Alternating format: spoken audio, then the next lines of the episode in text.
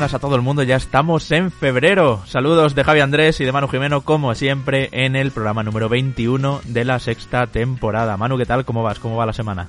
Hola Javi, pues uh, mira, la semana pasada nos, uh, nos acusaron, o al menos a mí me acusaron de ser un poco vinagre y estoy viendo un poco el guion de, de esta semana y he de decir que no tenemos motivos, o, o, casi que no tenemos motivos para serlo con los juegazos que vamos a hablar y vamos a debatir en el día de hoy. Así que estoy contento también, ¿no? Porque hay que equilibrar un poco, hay que ir equilibrando entre la dosis de, de vinagreo justificado, porque siempre que vinagreamos es justificado, con momentos de alegría cuando salen las cosas bien, que eso creo que es lo que más nos gusta y lo vamos a ir viendo durante este programa. Eso es, además, es el destino a veces, Manu, el que nos obliga a vinagrear. Oye, con Forspoken quisimos ser honestos y transparentes y sinceros, como siempre intentamos. Y otras veces, pues como tú dices, llegan programas como el de hoy, que es todo, todo calidad. Agarrar las carteras, agarrar las tarjetas de crédito, porque aquí vienen recomendaciones y oye, esperemos que siga así el año, también como lo que vamos a comentar en este programa, la semana que viene pues también va a haber meneo, así que ya sabéis. En fin, yo te pido, Manu, ábrete ese documentito que te hiciste cuando los sorteos, porque les debemos juegos a nuestros Patreons. Por un lado teníamos el sorteo mensual de un One Piece Odyssey, un juego que ha salido ahora, hace dos semanas, para todos los Patreons, sean del nivel que sean. Ya sabéis que si queréis participar en estos sorteos y en otros, patreon.com barra reconectados, ahí tenéis bueno, pues las diferentes eh, fórmulas para ayudarnos, para participar, para veniros a los programas. Por cierto, muy chulo el Reconectados VIP del uh -huh. pasado lunes, ¿eh? lo hemos puesto en YouTube para quien se lo perdiera. Eh, bueno, pues Manu, ganador del sorteo mensual de todos los Patreons. Pues el sorteo mensual de todos los Patreons que se llevará un One Piece Odyssey es Joaquín Martínez. Enhorabuena Joaquín, te contactamos por Patreon y luego también teníamos adicionalmente para los de nivel 3 el sorteo VIP, como siempre. Y esto, en este caso, como hemos hecho tantas otras veces y seguiremos haciendo porque, bueno, lo podemos permitir y así nos gusta hacerlo, es de un juego a elegir. Nos dice cuál, el ganador o ganadora, lo compramos en Amazon y se lo mandamos a su casita o se lo reservamos para que el día que salga llegue a su casita. Y es... En este caso el ganador del sorteo VIP es uh, Etur. Pues enhorabuena Etur también, vete pensando qué quieres, te contactamos por Patreon para cogerte los datos de, de tu dirección y el juego y la plataforma y todo eso. Dicho todo esto, yo creo que va tocando adentrarse en la USG Ishimura.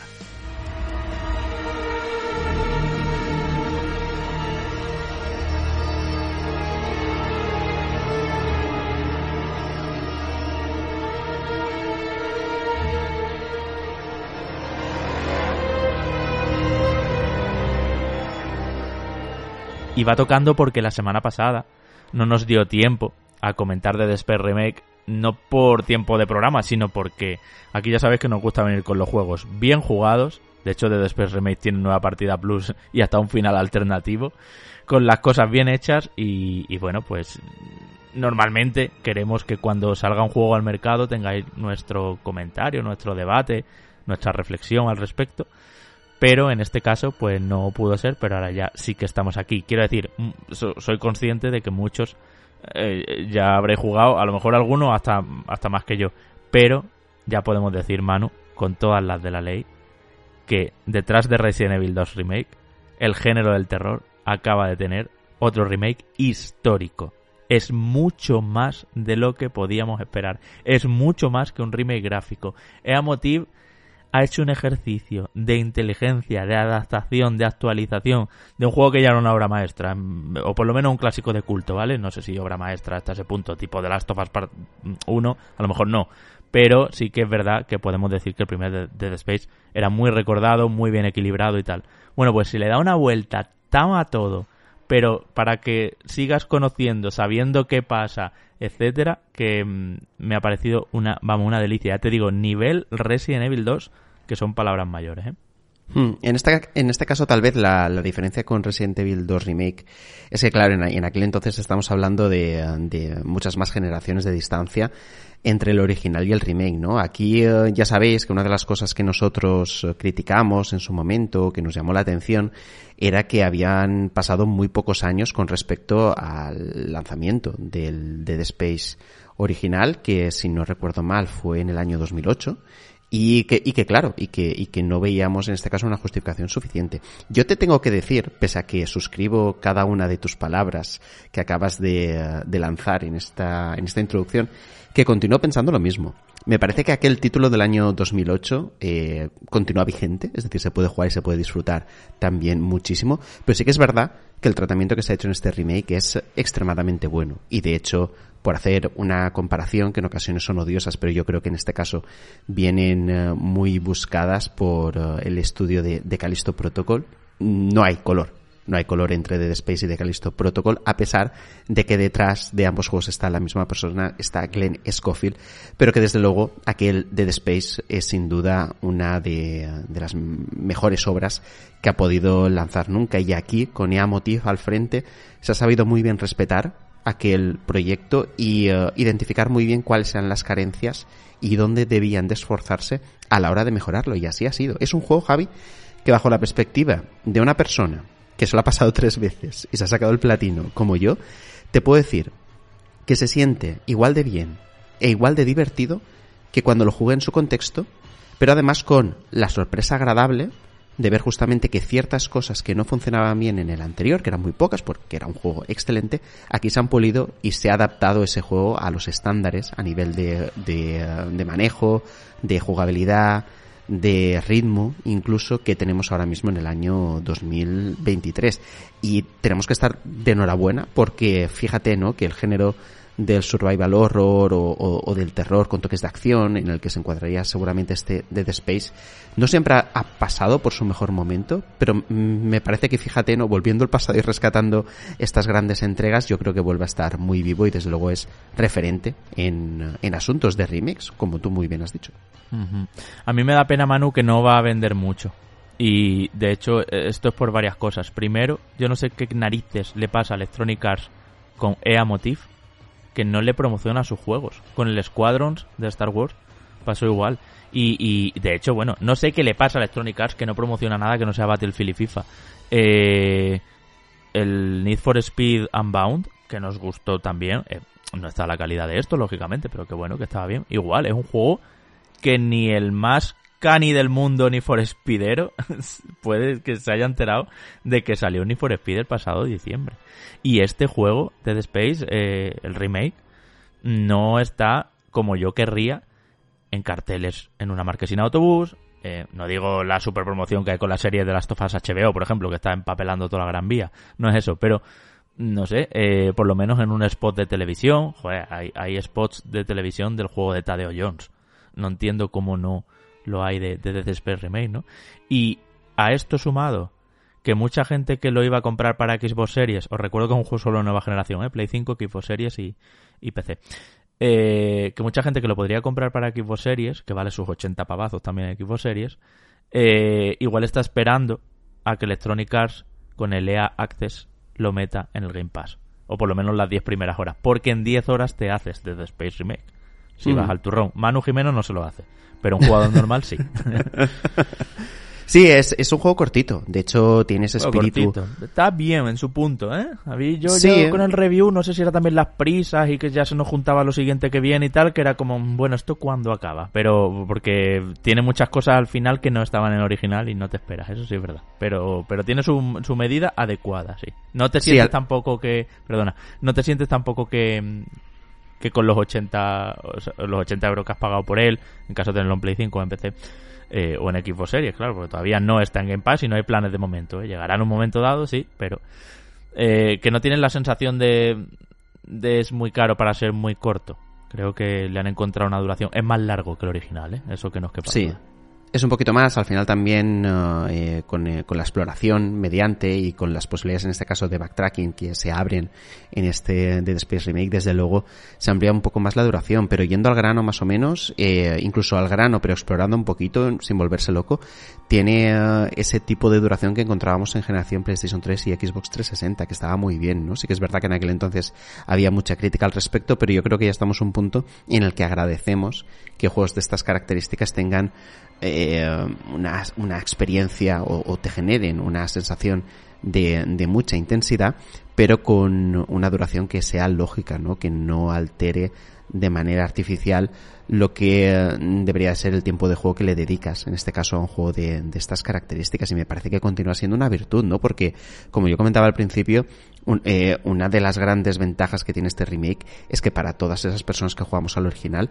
tú continúas yendo por cada uno de los pasillos de la Ishimura y continúas acordándote de ellos. Yo te comentaba mientras jugaba, que sí que es verdad que yo no puedo jugar tanto como tú, eh, porque he estado con, con otras cosas, que a pesar de que en mi mente no están ordenados los diferentes acontecimientos o capítulos o salas que tienes o por las que vas pasando en la Ishimura, sí que automáticamente en el momento entraba en cierta habitación, en cierta sala, en cierto pasillo, ya sabía más o menos lo que iba a ocurrir. Lo interesante de todo esto es que a pesar de que mi mente se acordaba de los sucesos que iban a venir a continuación, ¿no? De entrar en cada una de esas estancias, hay espacio a la sorpresa justamente por lo que tú comentas, ¿no? Por esas bifurcaciones que han añadido, por esos cambios artísticos sobre todo, a través de los diferentes muros y paredes que tiene esa nave que le dotan de una perspectiva mucho más profunda y eh, mayor información contextual. Es algo parecido, por ejemplo, a lo que ocurre con Demon's Souls Remake salvando las distancias, ¿no? En aquel entonces con Demon's Souls Remake hablábamos de que la pobreza técnica de la entrega original permitía que en el remake pudieras observar ya no solo la información que se te estaba dando del lugar en concreto en el que tú ibas con tu personaje, sino también cuál era la característica física del propio territorio, por decirlo así, ¿no? Cuáles eran los límites de cada uno de los diferentes ambientes. Aquí, en cambio, lo que se da sobre todo es más información, es más contexto, es eh, una mayor ambientación y eso me parece que habla muy en favor de este de Space Remake. Por eso es como una vuelta a casa, pero obviamente muchísimo mejor y con sensaciones que, que desde luego vuelves a rescatar y vuelves a disfrutar mucho. Además de todo esto, una de las cosas que, que en el momento me puso a los mandos y que noté enseguida es que el manejo del propio Isaac Clerk era muchísimo más ágil, era también adaptado a las tendencias que tenemos hoy en día, ¿no? Porque, aunque sí que es verdad que pienso que lo que se hizo en aquel entonces con el manejo de Isaac Clerk estaba bastante bien, porque más o menos es acorde a lo que viene siendo un juego de terror y sobre todo un juego de terror que ya en aquel entonces fue de los pocos o de los primeros que se atrevió a ir andando mientras apuntabas, que ya sabes que la tendencia de Resident Evil se fue plasmando en muchos videojuegos y aquellos que te permitían andar mientras apuntas eran como un poco una rara avis, pero al mismo tiempo marcaron lo que fue la evolución posteriormente, ¿no? Porque ahora ya es impensable que te quedes parado mientras apuntas, no, no tiene ningún tipo de sentido.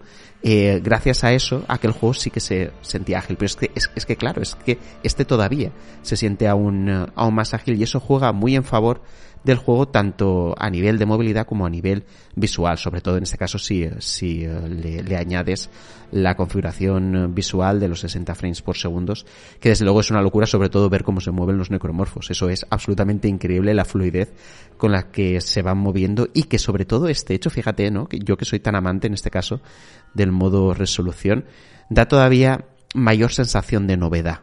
El hecho de ver estos bichos con una fluidez eh, máxima que si cabe todavía te aterrorizan y te asquean más porque volviendo a compararlo en este caso con Decalisto Protocol ¿Qué quieres que te diga? Yo me quedo con estos necromorfos y no con los bichos aquellos que teníamos en Decalisto Protocol, que a mí no me gustaban para nada. Sí, biófagos, que también quieren darle, es decir, es que es tan copia de tantas cosas de Callisto Protocol, de Dead Space, que quieren incluso a nivel terminológico darle, darle un, una vuelta, pero sin olvidarnos, ¿no? Que se basan en los necrófagos, pero Mira, como los necrófagos no hay absolutamente nada. Con esa manera tan nerviosa de moverse, con, con esos eh, pinchos y garfios que tienen en las extremidades y que es en ocasiones difícil de, de apuntar y, y, y desmenuzar, eh, te digo que, en serio, esta es la cuarta vez que juego a Dead Space y continúo poniéndome nervioso cuando veo que se me acercan a toda velocidad estos bichos asquerosos. Y eso es increíble.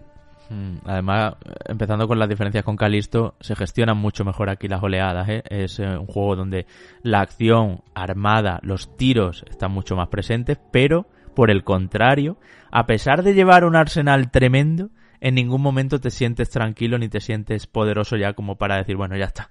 Voy cargadísimo, a por todas, ya está todo el escenario limpito, no sé qué. Esas sensaciones, por ejemplo, no las conseguía Calisto, que era más una aventura de acción. A ver, eh, este es un remake, Manu, de los que hacen que el juego original lo podamos ya guardar en un cajón y siempre que queramos jugar Dead Space juguemos al remake. Esto no pasa con otros remakes. Por ejemplo, Final Fantasy VII Remake cambia todo tantísimo respecto a Final Fantasy VII que se dice muchas veces, ¿no? Bueno, quien quiera jugar al original, pues ahí tiene el clásico. Siempre podremos acudir al Final Fantasy VII. O por ejemplo con Shadow of the Colossus, el remake gráfico, eh, se discutió mucho también que cambiaba un poco la atmósfera visual del juego. No era tan verdizo, no era pues como esas características. Bueno, porque quiera que se vaya ahí al la Play 2. Pero es que este juego ya hace que nadie se vaya a querer ir al de Play 3 o 360.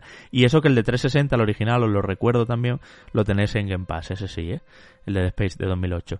Bueno, eh, es una absoluta superproducción en números, en todo lo que han hecho. Gráficamente es un mastodonte. Para mí, vamos a empezar ya a hablar cronológicamente, hubo un problema. Cuando empecé la partida, de hecho, te lo dije. Te dije, es mejor juego, lo percibo, lo sé, lo contaré en el podcast, que es mejor juego que de Calisto Protocol pero me divirtió más Calisto. Y esto pasó por varias cosas. Primero, porque ahora hace un mes de que jugué a Calisto Protocol, entonces tengo muy reciente esta ambientación de pasillos, naves, chispas y luces que se apagan y puertas con holograma en azul para poder entrar. bueno, en Calisto eran verdes, pero es lo mismo. Eh, por otro lado, porque Calisto Protocol es más lineal, este como tú bien dices, es un juego que sí, puede estar todo el rato spameando el R3 en el caso de jugar con, con mando de consola y, y, que te diga hacia dónde tienes que ir y ya está, es como si fuera lineal. Pero continuamente hay un montón de bifurcaciones, hay un montón de puertas que no es por donde tienes que ir, pero que si vas te llevan a otra sala, que te lleva a otras tres salas, que necesitas una llave, que vuelvo para atrás, que ahora soy nivel 3 y ya puedo abrir las puertas de nivel 3, que me dejé una cosa allí que no tenía inventario para llevarla y ahora ya sí tengo casillas suficientes, que no sé qué. O sea, este es un meneo de para arriba y para abajo lo que se llama backtracking, efectivamente. Lo que tienen los juegos, pues como los Metroidvania, ¿no? Como Hollow Knight, para que me entendáis todo. O como Castlevania, Symphony of the Night, o como Metroid.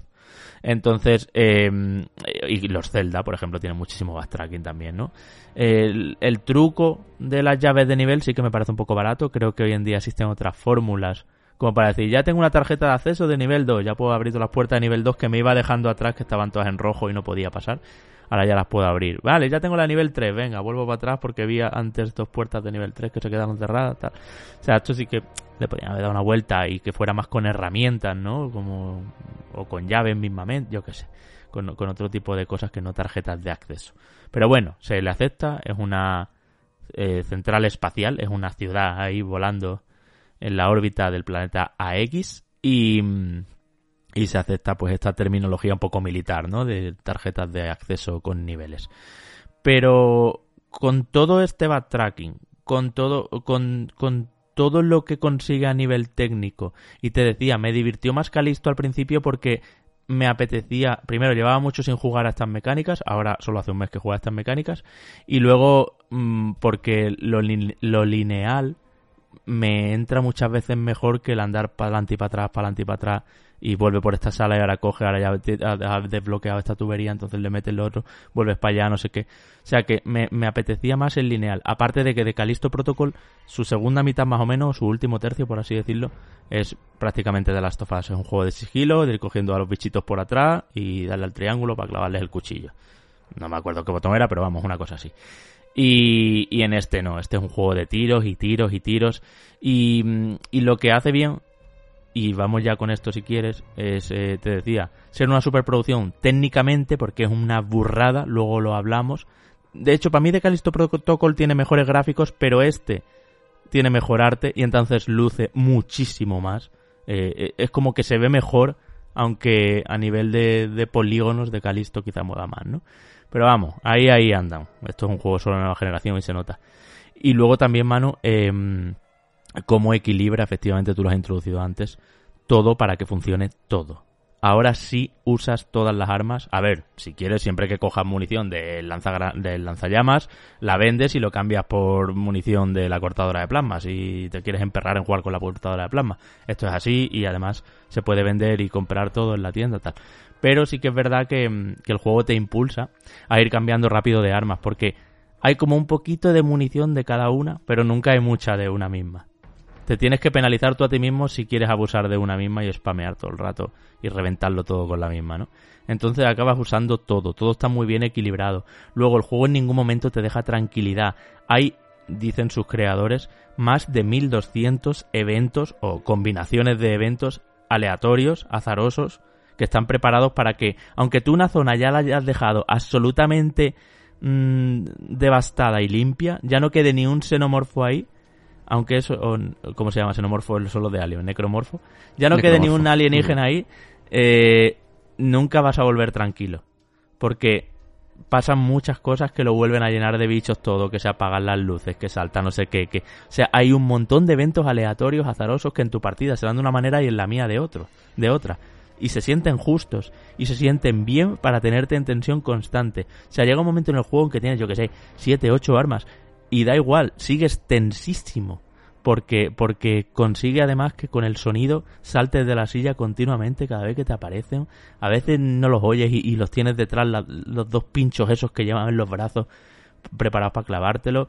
Eh, los jefes finales, cada vez que te tienes que enfrentar a uno es como, oh no, por favor, porque son terriblemente difíciles, grandes, resistentes y luego te decía que una superproducción también a nivel audiovisual porque para mí hay una cosa, Manu, que es pionera en la historia de los videojuegos, y es el tratamiento a las texturas corporales. Nunca hemos visto personajes o enemigos que se vayan desmembrando poquito a poco y por capas.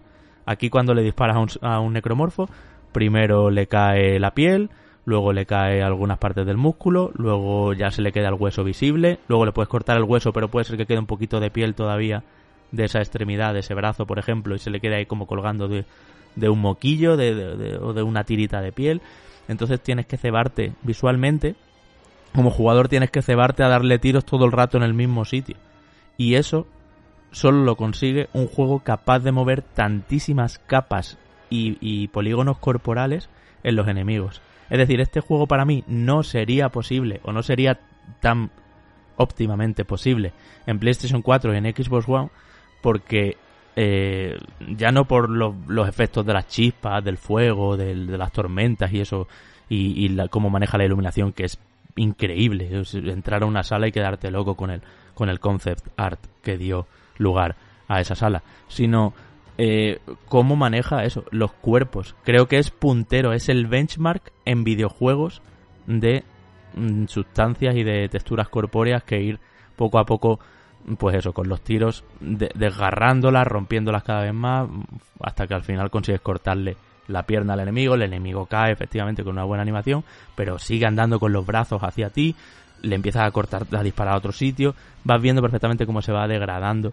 su cuerpo y, eso es porque cada enemigo tiene, ya nos lo dijeron en, en los streamings esos que hacían de EA Motif, cada enemigo tiene una cantidad de capas que son una cebolla y tú visualmente lo necesitas ese estímulo para saber dónde disparar para saber en qué punto tengo a punto de romperle el brazo, se lo rompo y ya cae tal. O sea que es, es una burrada técnica, es una superproducción, ya te digo, 1200 eventos, imagínate. Eh, es un juego consistente, largo, que completar al 100% o sacarle el platino, cosas así.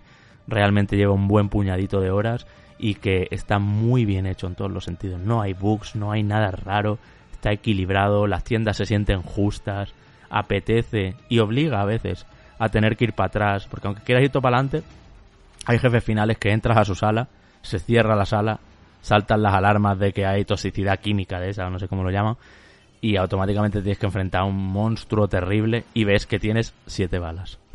y no hay más balas. Entonces te matan vuelven a ponerte en el punto anterior antes de abrir esa puerta y dices, vale, un momento. Antes de meterme ahí, voy para atrás porque me toca ir a abrir puertas que antes no se me abrían, ahora ya sí porque tengo más nivel, eh, a buscar municiones, mejoras con los nodos. O sea, es de verdad una experiencia buenísima, a mí me ha flipado. Y ya te digo, lo que empezó siendo como, mm, prefiero la linealidad y el pasillito bonito de The Callisto Protocol, luego te das cuenta que el backtracking te tiene dentro. Y estás planificando, abriendo el mapa, voy a volver allí, vale, donde hay un banco, aquí me pongo esta mejora, me compro lo otro. Esa profundidad, te, te, una vez que te cala, eh, deja muy atrás a lo que vimos a Calisto. Ojo, que a mí ya me gustó mucho, ¿eh? ya os lo dije aquí también. Sí, a ver, eh, has abierto un montón de, de melones. Pero como de siempre. melones. Esa es una de nuestras frases, ¿eh? ¿Viste el otro Sí, día sí, sí. En, en Twitter que pregunté, dime que escuchas reconectados sin, sin decirme que escuchas reconectados? Y había mucha gente que decía, a ver, por parte has abierto un montón de melones. lo sé, lo sé, lo sé. Me Es- arriba con un speech larguísimo. Pero los vamos Sí, sí, sí. ordenando. Si se te olvida yo te lo recuerdo, tranquilo. Sí, eh, iba a decirte que de hecho que no sé si voy a poder cubrir eh, todas las cosas que has dicho, Ya. pero sí que te voy a ir enlazando eh, alguna que otra. Por ejemplo, has hablado al principio del tema de la iluminación. Y me parece que es una de las cosas eh, clave en, este juego porque afecta incluso a la jugabilidad. En el Dead Space original, por las limitaciones técnicas que había, no tenías mucho espacio a que las sombras eh, eh, supusieran también un elemento de tensión o que permitieran esconder en algunas zonas a- a necromorfos que te lo pudieran poner complicado. En este caso ocurre y de manera bastante frecuente además. Eh, muy pronto en el juego ya, ya te ponen esa tesitura, en el hecho de que se apaguen las luces y que realmente no seas capaz de ver absolutamente nada. De hecho, súper bien que hecho usar- en los negros, ¿te has fijado? O sea, Sí, es un sí, sí. juego que en las teles OLED y todo eso, cuando está oscuro, está oscuro. Pero oscuro de mm, la tele apagada. Porque no ves nada. Entonces tienes que ir con, la, con el arma al alto, porque, con el arma al alto, porque la pistola, eh, perdón, la linterna es el L2, igual que, el, que sacar el arma. Y eso también te moviliza, te inmoviliza, te, te, te inmoviliza un poco, te, te, limita la movilidad, ¿no? Y, y mucha linterna, ¿eh? Mucha linterna sí. y no es como otros juegos que le subes el brillo y lo falseas, no, no, aquí negro a hierro. Exacto, de hecho es eso, ¿no? Con la cortadora de plasma o con otras eh, pistolas, en el momento tú apuntas, se activa en este caso la luz y puedes entonces ir enfocando o encontrando, intentar encontrar dónde está ese enemigo que tú estás escuchando, porque claro, todos sabemos que cuando se apagan las luces es cuando aparecen los monstruos y efectivamente aquí también ocurre y es un momento de tensión y es un momento de nerviosismo, porque eh, eh, sí que es verdad que tienes tú en todo momento esos inputs auditivos, que por cierto yo recomiendo jugar eh, con cascos, aunque habrá gente que tendrá equipos de sonido increíbles, eh, 5.1 que lo escuchan por todas partes, pero yo creo que con cascos eh, estás eh, mm, conectando con el juego de una manera bastante más íntima, incluso claustrofóbica, tal vez, y eso te ayuda a tener muchísima información de por dónde van los enemigos. Si eh, ves movimiento arriba tuya, si a la derecha resulta que ah, has escuchado como una de las eh, trampillas de ventilación se abre y aparece ahí el necromorfo y automáticamente eso te sirve muchísimo para orientarte hacia dónde va el enemigo y ganar ciertos segundos de ventaja para colocarte en cierta posición y empezar a apuntar a esas extremidades que, como tú muy bien decías, eh, supone, en este caso, también la información visual de saber hasta qué punto estás cerca de cercenar la extremidad. Que me parece eso un cambio muy muy importante con respecto al anterior, ¿no? Porque si en el anterior disparabas a una de las extremidades y de repente no te acordabas a cuál le habías dado más o menos, tenías que a lo mejor volver a disparar a otra y en consecuencia el enemigo tardaba mucho más en morir porque no habías eh, recibido bien o no habías procesado bien la información de hacia dónde tenías que continuar apuntando, ¿no? En este caso no es así. En este caso los necromorfos enseguida tú sabes, ¿no? Cuál extremidad está a punto de ser cortada y eso es muy muy interesante. Entonces, la combinación de, de ambos elementos tanto esa iluminación, que no hace falta que se apaguen las luces, sino que simplemente en un pasillo eh, hay una zona más iluminada que otra, pero la, la, zona que no está iluminada es una zona que está muy, muy oscura. Y eso al mismo tiempo ya te pone en alerta, porque puede haber no un necromorfo de los grandes, no un escorpión de estos, o un bicho gigante de estos que son también muy gordos, sino un pequeñito que está ahí escondido y de repente te, te da un susto, ¿no? Eso me parece, me parece muy interesante. Y luego, ya que comentaba yo el tema de las trampillas de ventilación, lo que ocurría en el anterior es que tú, cuando volvías sobre tus pasos y entrabas ya en una sala y veías, por ejemplo, que uh, esas uh, trampillas de ventilación estaban ya rotas, te quedabas tranquilo porque dices, vale, por aquí ya he pasado, por aquí ya han aparecido los necromorfos y no pasa nada. Aquí no ocurre eso. Aunque esas trampillas estén rotas, en cualquier momento puede aparecer un necromorfo gracias a estos eventos aleatorios y hacer que estés en tensión. Por lo tanto, aquí terminas disparando mucho más a más enemigos, porque tienes también más enemigos en pantalla. Y me parece que es una, una adición muy interesante. Habrá gente que diga que, que, bueno, que el juego se vuelve uh, de mucha más acción porque entre que el personaje se mueve más rápido y entre que tienes que disparar más porque aparecen más enemigos, no sé qué, ni sé cuántos, es un juego de acción. Bueno, el primero ya lo era. Lo que pasa es que la crítica fácil acaba siendo el llamarle acción a un juego de terror de manera peyorativa para intentar desprestigiarlo. Pero yo creo que, a pesar de que tú tienes capacidad de respuesta contra los enemigos en Dead Space, la tensión siempre está ahí presente. Y es una tensión, como yo decía antes, muy, muy elevada, ¿no? Entonces, eh, no, no veo yo en ningún momento que todas estas eh, adiciones le puedan eh, restar ni una pizca de miedo del miedo, ¿no? Que, que realmente transmite este juego. Y luego también, con una cosa que decías antes, no sé si en este speech o en el anterior, el tema de las armas, yo creo que acaba siendo una, una de las cosas más necesarias a la hora de corregir. Porque sí que es verdad que en el anterior, con la cortadora de plasma, prácticamente te podías hacer todo el juego. De hecho, hay un trofeo, creo que también en este de The Space Remake, de pasarse el juego con la cortadora de plasma. ¿Por qué? Porque al final, con esos nodos que tú comentabas, Javi, si tú mejoras la cortadora de plasma al máximo o la mejorabas en aquel juego original, era un arma de destrucción masiva y sobre todo era un arma muy precisa de cara a poder eh, explotar esas debilidades que tienen los enemigos, principalmente en extremidades, en colas o en algún tipo de, de membrana explosiva que te permite en este caso el, el, reventarles, ¿no? Entonces no mirabas ni el lanzallamas, no mirabas ni la ametralladora, no mirabas nada, pero aquí sí que puedes hacerlo, porque las armas han mejorado, las armas son más efectivas y lo que tú dices también la distribución de las diferentes eh, eh cápsulas de munición que puedas encontrar. Todo eso hace al final que no dependas tanto, en este caso, de la cortadora de plasma y la experiencia que tengas a nivel global sea mucho más uh, satisfactoria, ¿no? Y, me parece que es algo muy, muy interesante en el juego que era necesario el cambiarlo para aportar un poquito más en esta, en esta nueva entrega que, por cierto, a la gente que como yo jugó al original, yo recomendaría que uh, si no tiene ganas de jugar al original, que obviamente lo desaconsejo, no tenemos al final tiempo para hacer este tipo de cosas, pero sí que entraran en YouTube al ver algún uh, walkthrough del título que apareció en el año 2008. Porque la memoria engaña. Y la memoria nos hace pensar que el Dead Space original se veía increíble. Eh, mirad cómo era aquel juego del año 2008 y mirad ahora cómo se ve este juego.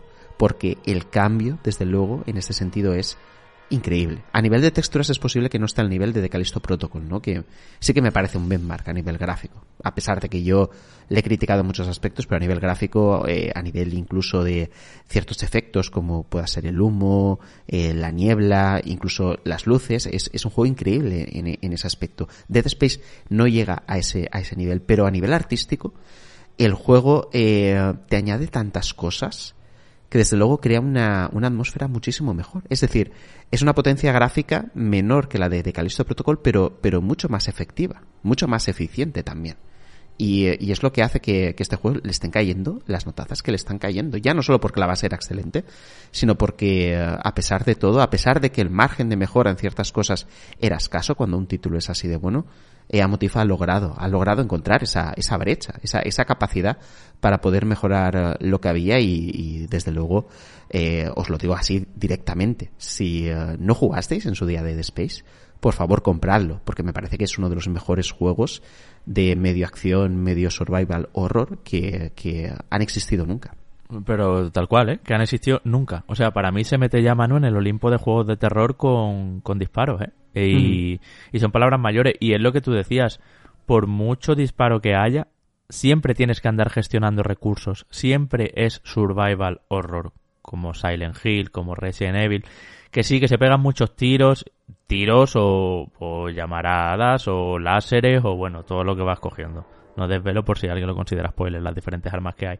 Pero es que ahora también le han puesto hasta disparos secundarios a las armas, porque la ametralladora también lanza granadas. La otra arma te pone como unas trampas en el suelo que hacen muchísimo daño.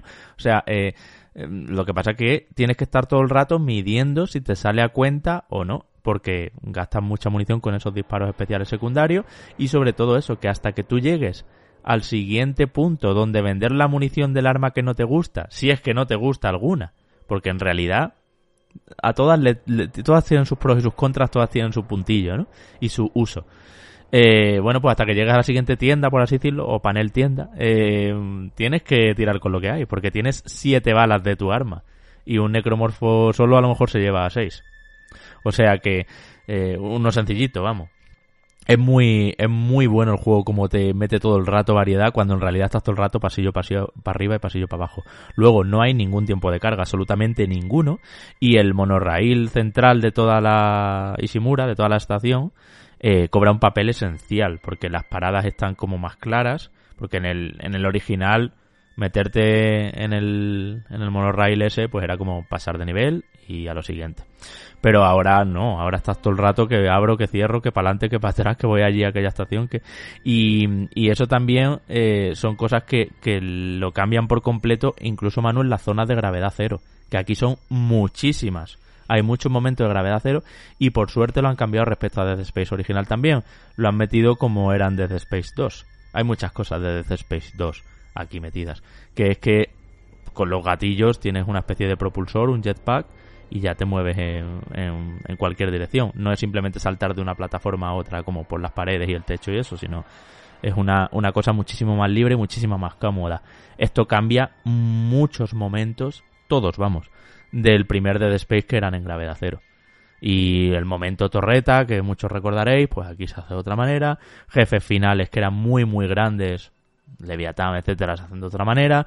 O sea que eh, em, es súper interesante respecto a la progresión, el equilibrio, igual, todas la, eh, todo el tema ya no del disparo secundario solo, de todas las armas y, y lo, buenas, los buenos que son y cómo quieres jugar con unas y con otras. Incluso puedes debilitar un poquito a un bicho con una y luego cambiarte a la otra para rematarlo. Este tipo de sinergias y de eh, combos o cadenas, digamos, de, de empiezo con este arma y me paso a la otra, existen también. Ahora hay piezas especiales, nodos especiales que le añaden un plus que no estaban en el original. Hay nuevos puzzles y soluciones. Hay nuevos jefes que no estaban en el original y que de repente dices, coño, que me tengo que enfrentar a esto, que no sé ni, ni por dónde abarcarlo.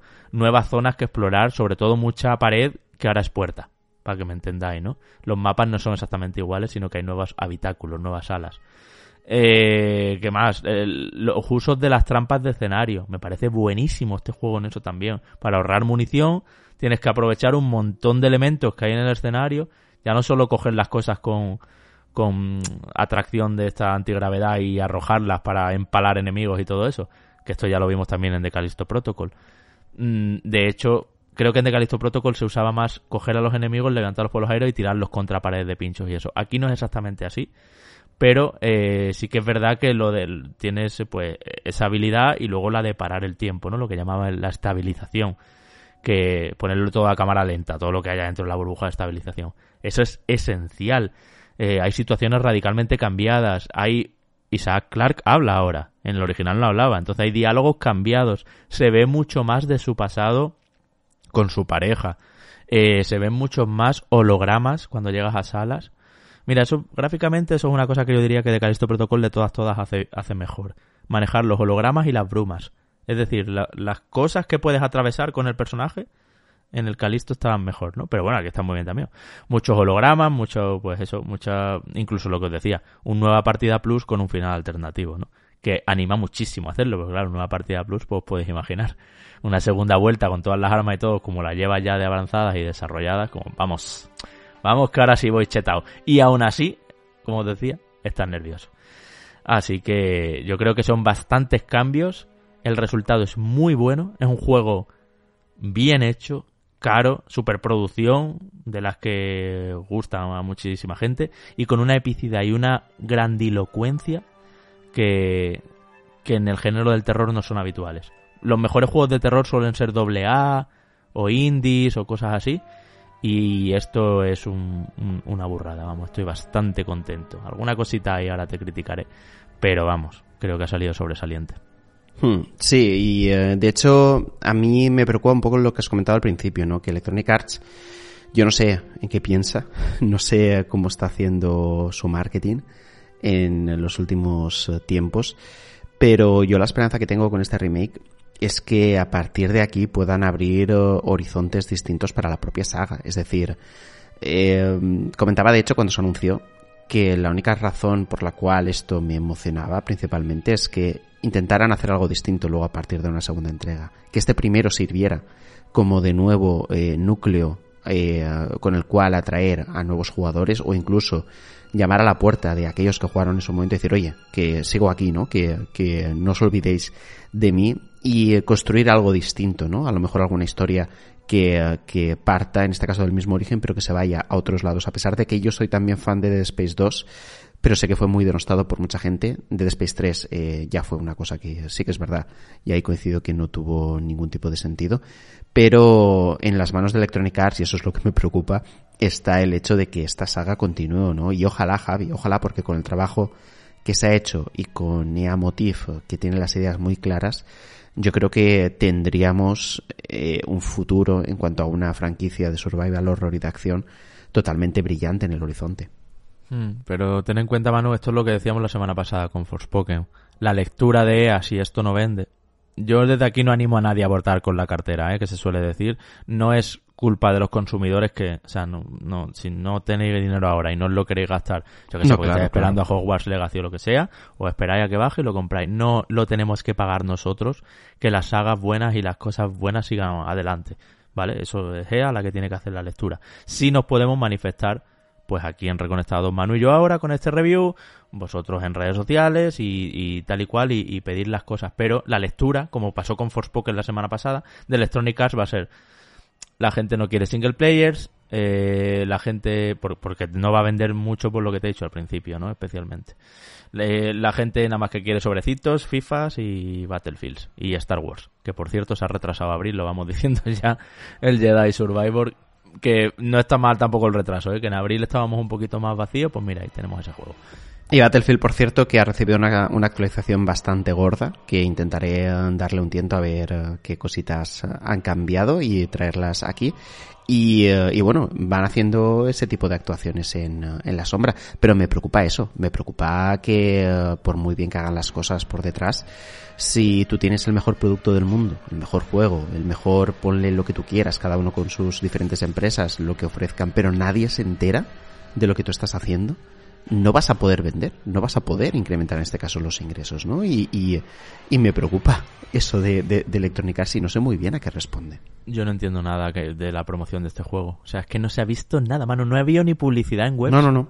Que yo que sé, un brand day en una web es como el Sota Caballo Rey de cualquier juego, hasta Civilization lo tiene, ¿no? Pues ni, ni eso ha habido.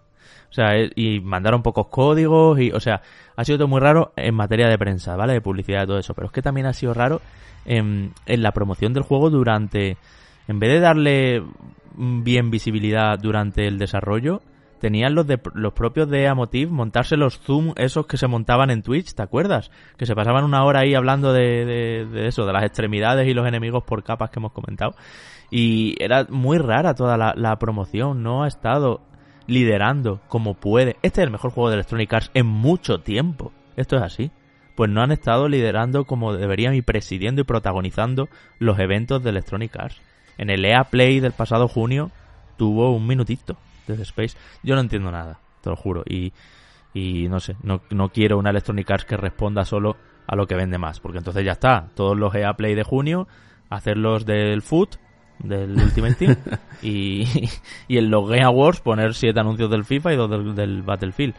Mm, bueno, Battlefield ahora está un poco machacado. A ver si esta super actualización que tú comentas. Yo no tenía ni idea, mira, está bien que lo hayas traído ahora. Eh, pues eso, le da una vuelta. Pero bueno, que un par de cosillas que criticar. Pues mira, por ejemplo, los, los jefes finales creo que podían haberlos hecho un poquito mejor. No son divertidos. No solo que son difíciles y que te y que mm, suponen los picos del juego también de disgusto de mierda sino que al final acaban no haciéndose muy divertidos. Eh, esto por un lado. Y luego creo que también hay algunas cosas que, mm, pese a que el equilibrio general del juego es bueno, algunas cosas no están como muy bien explicadas. Eh, de, armas cuando las coges y eso, o yo qué sé, cosas que, que vas descubriendo, como que cuando compras un nodo especial te dan también una ficha de nodo para que lo desbloquees y no es solo comprarlo y luego llega hasta él en el árbol de habilidades, yo que sé. Hay muchas cosas que no sé si por mantener como un cierto punto oculto. Luego también a nivel gráfico no me gustan nada los rostros de los personajes. Es verdad que también hecho, también acabado y eso, pero no son expresivos. No tienen muecas en la cara. Y están, oh no, no sé qué, no sé cuánto. Y tú lo estás mirando y está con cara de seta, ¿sabes? Con poker face.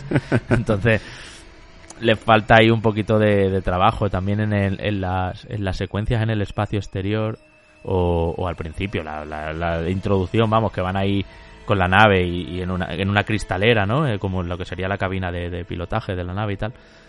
No está al mismo nivel gráfico que, que luego ya en pasillos y eso, ¿no?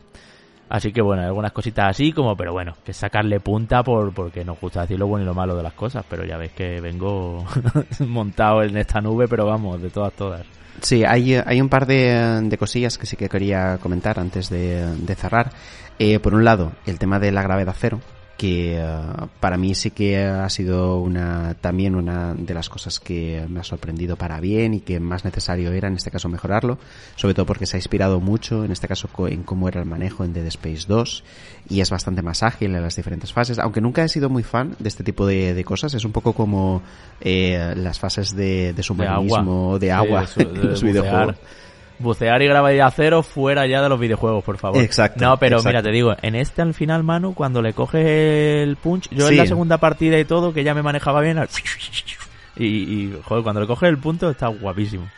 Sí, y no funciona mal, y no funciona mal en, mm. en ese caso. Y luego también el, el, asunto que has hablado en algún momento de la voz de, de Isaac. Yo el miedo que tenía aquí era que diera la chapa que estuvieras ahí andando por los pasillos y empezar a hablar él solo como un loco, haciendo como reflexiones o pensando en voz alta. Y no ocurre. Generalmente está bastante callado, obviamente interactúa cuando, cuando uno de los personajes eh, secundarios que, entre comillas, te acompañan durante la aventura se comunican contigo, que lo raro era que no se comunicara, ¿no? Cuando, cuando él eh, hacía este trayecto en la aventura original. Esto yo creo que se ha corregido y en ningún momento desvirtúa esa sensación eh, de soledad y claustrofobia que sí que teníamos en, eh, en la primera entrega, por lo que eh, podemos estar contentos. Y lo que decías de los enemigos principales es que ya tampoco estuvieron muy inspirados en el primero. Aquí ha habido muy pocos cambios. Y bueno, yo, yo entiendo también que tampoco se puede variar mucho lo que se hizo en, en aquel entonces con piezas a nivel eh, jugable que, que, que, son imprescindibles y que tienen que estar ahí, ¿no? Por eso yo apuntaba sobre todo a ver qué puede hacer EA Motive con esta experiencia, porque al final el, el, el mayor activo que termina consiguiendo en este caso Electronic Arts, más allá de obviamente un producto de muy buena calidad, es la experiencia acumulada por parte de un estudio como EA Motive, porque ahora mismo es capaz de hacerte otra cosa similar a Dead Space, un Dead Space 2, perfectamente. Y molaría un montón el, como yo decía antes, el ver esta posibilidad y que dentro de unos años tengamos una, una aventura de este nivel que sea todavía más sorprendente para gente como yo que, que ya tenía el primero muy muy visto.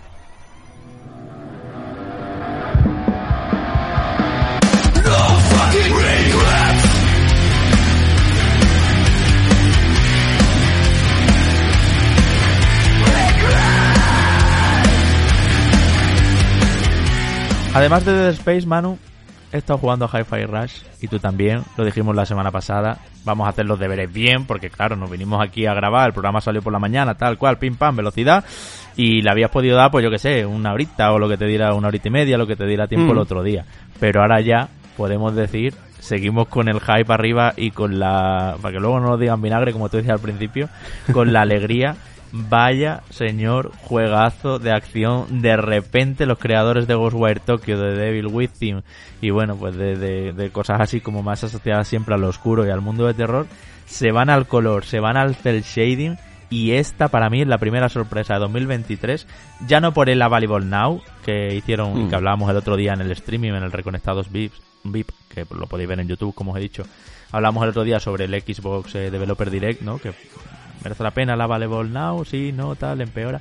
Ya no solo por eso, sino porque es un señor juegazo. O sea, es que es muy bueno Hi-Fi Rush y también mm, con una duración muy muy potente la acción este es el bayoneta bueno mano a ver a ver qué tal sale Stellar Blade y si sale este año no pero eh, está muy bien el juego como juego de acción, eh, hack and slash, eh, incluso con, su, con sus marcadores al final de cada combate, de, cómo lo has hecho, y bueno, donde lo rítmico va cobrando, ahora ya sí lo podemos confirmar, yo me lo he completado, va cobrando cada vez más importancia. Empieza siendo un, un God of War de los antiguos, un Devil May Cry, un bayoneta, eh, y acaba siendo un juego absolutamente rítmico en cuanto te empiezan a meter que si el parry, que si las invocaciones de compañeros, que si una serie de comandos. Eso quizá no me gusta tanto, que el juego es un tutorial de principio a fin, pero una serie de comandos que lo hacen divertidísimo todo el tiempo. Y bueno, acción colorida, buen humor, doblado al castellano, que yo aquí ya tienen mi, mi más uno automático. a mí que me gustan las voces así, no sé, yo estoy, estoy encantado con lo que ha pasado con Hi-Fi Rush, vamos. Sí, curiosamente tú al final has podido jugar más que yo a, a Hi-Fi Rush, aunque yo fue el primero que, que lo probé. Y eh, la verdad es que, aunque la semana pasada yo vine entusiasmado por lo visto, sobre todo con, eh, con esa inercia de las buenas sensaciones que eh, nos transmitió el developer direct. Eh, sí que es verdad que, claro, no me había dado mucho tiempo a, a ver las opciones que te ofrecía, en este caso, el, el, título. Y lo cierto es que es increíble cómo conforme tú vas avanzando en la historia, te van introduciendo mecánicas, opciones, eh, combos, que si el parry, que si saltar de esta manera, que si un gancho, que si no sé qué, que de una manera que hace que en todo momento eh, estés dinamizado, ya no solo por el, por cómo es el propio combate en sí, sino por todo lo que rodea el juego. Y eso te da una sensación de frescura constante que le han sabido pillar muy bien el truco. Sí que es verdad que a lo mejor, ¿no? Eh, creo que prácticamente hasta, hasta el final del juego vas teniendo tutoriales. Creo que esto corresponde más a un, a un eh, JRPG, me parece a mí, el hecho de introducirte este tipo de cosas en fases tan, tan avanzadas. Eh, tal vez yo hubiera acelerado esto y lo hubiera puesto en, eh, concentrado en la primera mitad del propio juego para luego tú poder pulir en este caso todos los combos y todo el combate, intentar sacarte la puntuación S posteriormente, ¿no? Ir mejorando, ir, eh, como diciendo, desencadenando todo el potencial que tiene el propio personaje cuando ya tienes todas las herramientas, pero bueno, es al final una opinión, eh, creo que también funciona bien de esta manera, con una progresión tan, uh, tan marcada, y que, y que desde luego, me parece que todo es tan redondo, es decir, a nivel visual, a nivel de los propios combos, eh, a nivel de, de, una historia boba, tonta, pero que desde luego tiene un carisma especial. Pero con un carismazo, todos los jefes sí, sí, sí. De, de, esta megacorporación. Y eso, mira, eso no me gusta mucho, que sea todo el rato como en un ambiente industrial, como de una fábrica, es un poco así todo el juego y quizá le echaba de menos. Es verdad que luego hace sus pequeñas mutaciones, hay un nivel de lava, por así decirlo, pero eh, sigue siendo todo el rato un entorno industrial, ¿no? Pero, pero todos los jefes, cómo se te presentan, el, el cachondeo entre ellos, las conversaciones constantes, ¿no? Que suena por la megafonía, no sé qué, los robotitos limpiando ahí, que, que, que o sea, es, es brutal el sentido del humor y me encanta y, y te, te saca una sonrisa todo el tiempo y quieres seguir y seguir y seguir ahora que comentar lo de los tutoriales, hay una cosilla que quizás estoy pensando, no lo había pensado, pero que no me gusta mucho, y es que antes de cada pelea te ponga un... te pare... El robotito.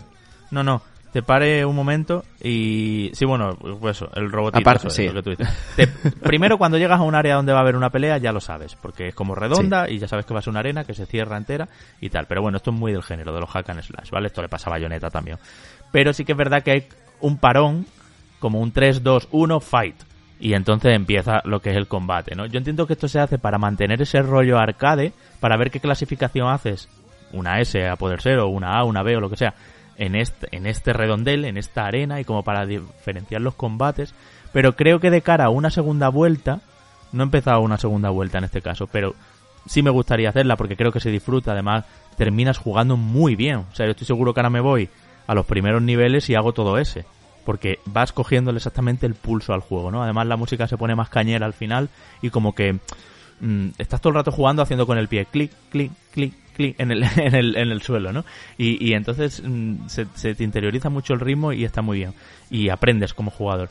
Bueno, pues eh, mmm, hay mucha separación entre un combate y otro. Si quiero hacer todo ese, tengo que darme un pateo bueno. Los niveles son muy largos cada uno de los episodios son bastante largos, vamos, de más de una hora algunos de ellos. Entonces, eh, como que ahí encuentro que no es ni del todo un juego de plataforma. También las plataformas podrían ser un poquito mejor, no sé qué opinas tú. Aunque es verdad que sí, lo que tú dices, coincido. los segmentos de rail con el gancho, algunos, especialmente al final, algunos entramados son difíciles, tienes que eh, coordinarte bien, hacerlo todo bien y tal. Pero, pero no es Ratchet and Clown una dimensión aparte, por ejemplo, ¿no? que estaba muy bien a nivel de plataformas. Entonces, quitando esto, todo lo demás 10 de 10. Juegazo, vamos, es, una cosa loca. Sí, creo que justamente las peores fases del juego es eh, entre las transiciones que vas teniendo entre combate y combate. Porque sí que es verdad que eh, el plataformeo no te aporta en exceso. Sirve para que tengas un respiro, pero obviamente si tú enriqueces esas fases, pues eh, incrementas la sensación de que el juego todavía es más redondo, ¿no? Pero bueno, eh, creo que es un mal menor dentro de todo lo que te ofrece, porque sobre todo la evolución que vas percibiendo en el juego es, en un primer lugar, de, vale, me estoy encontrando un juego de acción, pero conforme vas avanzando dices, no, no, no, espérate, espérate, es que esto es un hack slash rítmico, además. Que incluso también la capacidad de influencia que tiene la música va avanzando también conforme va avanzando el juego, ¿no? Porque yo al principio te comentaba, Javi, que, que te decía, bueno, eh, no, no es tan rítmico como podría llegar a pensar en un primer momento, ¿no? Conforme lo vendieron en la conferencia.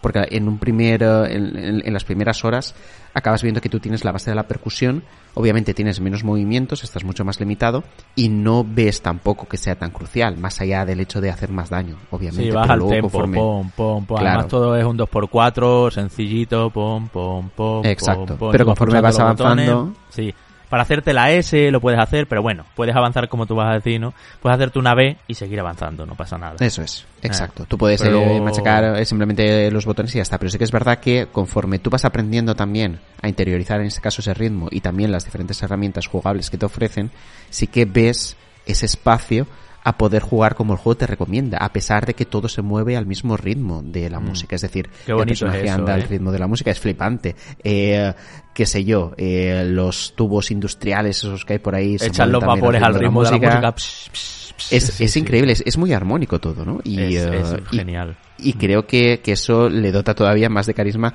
al juego y además, en este caso también es una situación práctica, no solo al final eh, artística, porque uh, esos movimientos que tú ves alrededor en, en, el escenario te sirven también como propio marcador de ritmo, como tempómetro, ¿no? En, uh, en, en este caso que al final tú también tienes esta herramienta, si tú aprietas el botón uh, de captura de pantalla, el select, eh, puedes ver en este caso a nivel visual también cómo va el ritmo, ¿no? Para gente como yo, que a lo mejor no, no tiene el mejor ritmo del mundo, pero tú, Javi, por ejemplo, que tienes eh, oído de músico, tú lo habrás gozado y tú perfectamente podrás coordinar, en este caso, el, el, ataque fuerte y el ataque débil de la manera correcta para maximizar, en este caso, el, el poder de daño del, del protagonista y lo, los botones estos que requieren una secuencia, que son como un Quick Time Event pero rítmico, o, lo, o cuando te disparan y tienes que devolver los, disparos, ¿no? Rebotarlos y todo eso igual, que te obligan a hacer... O sea, hay una serie de...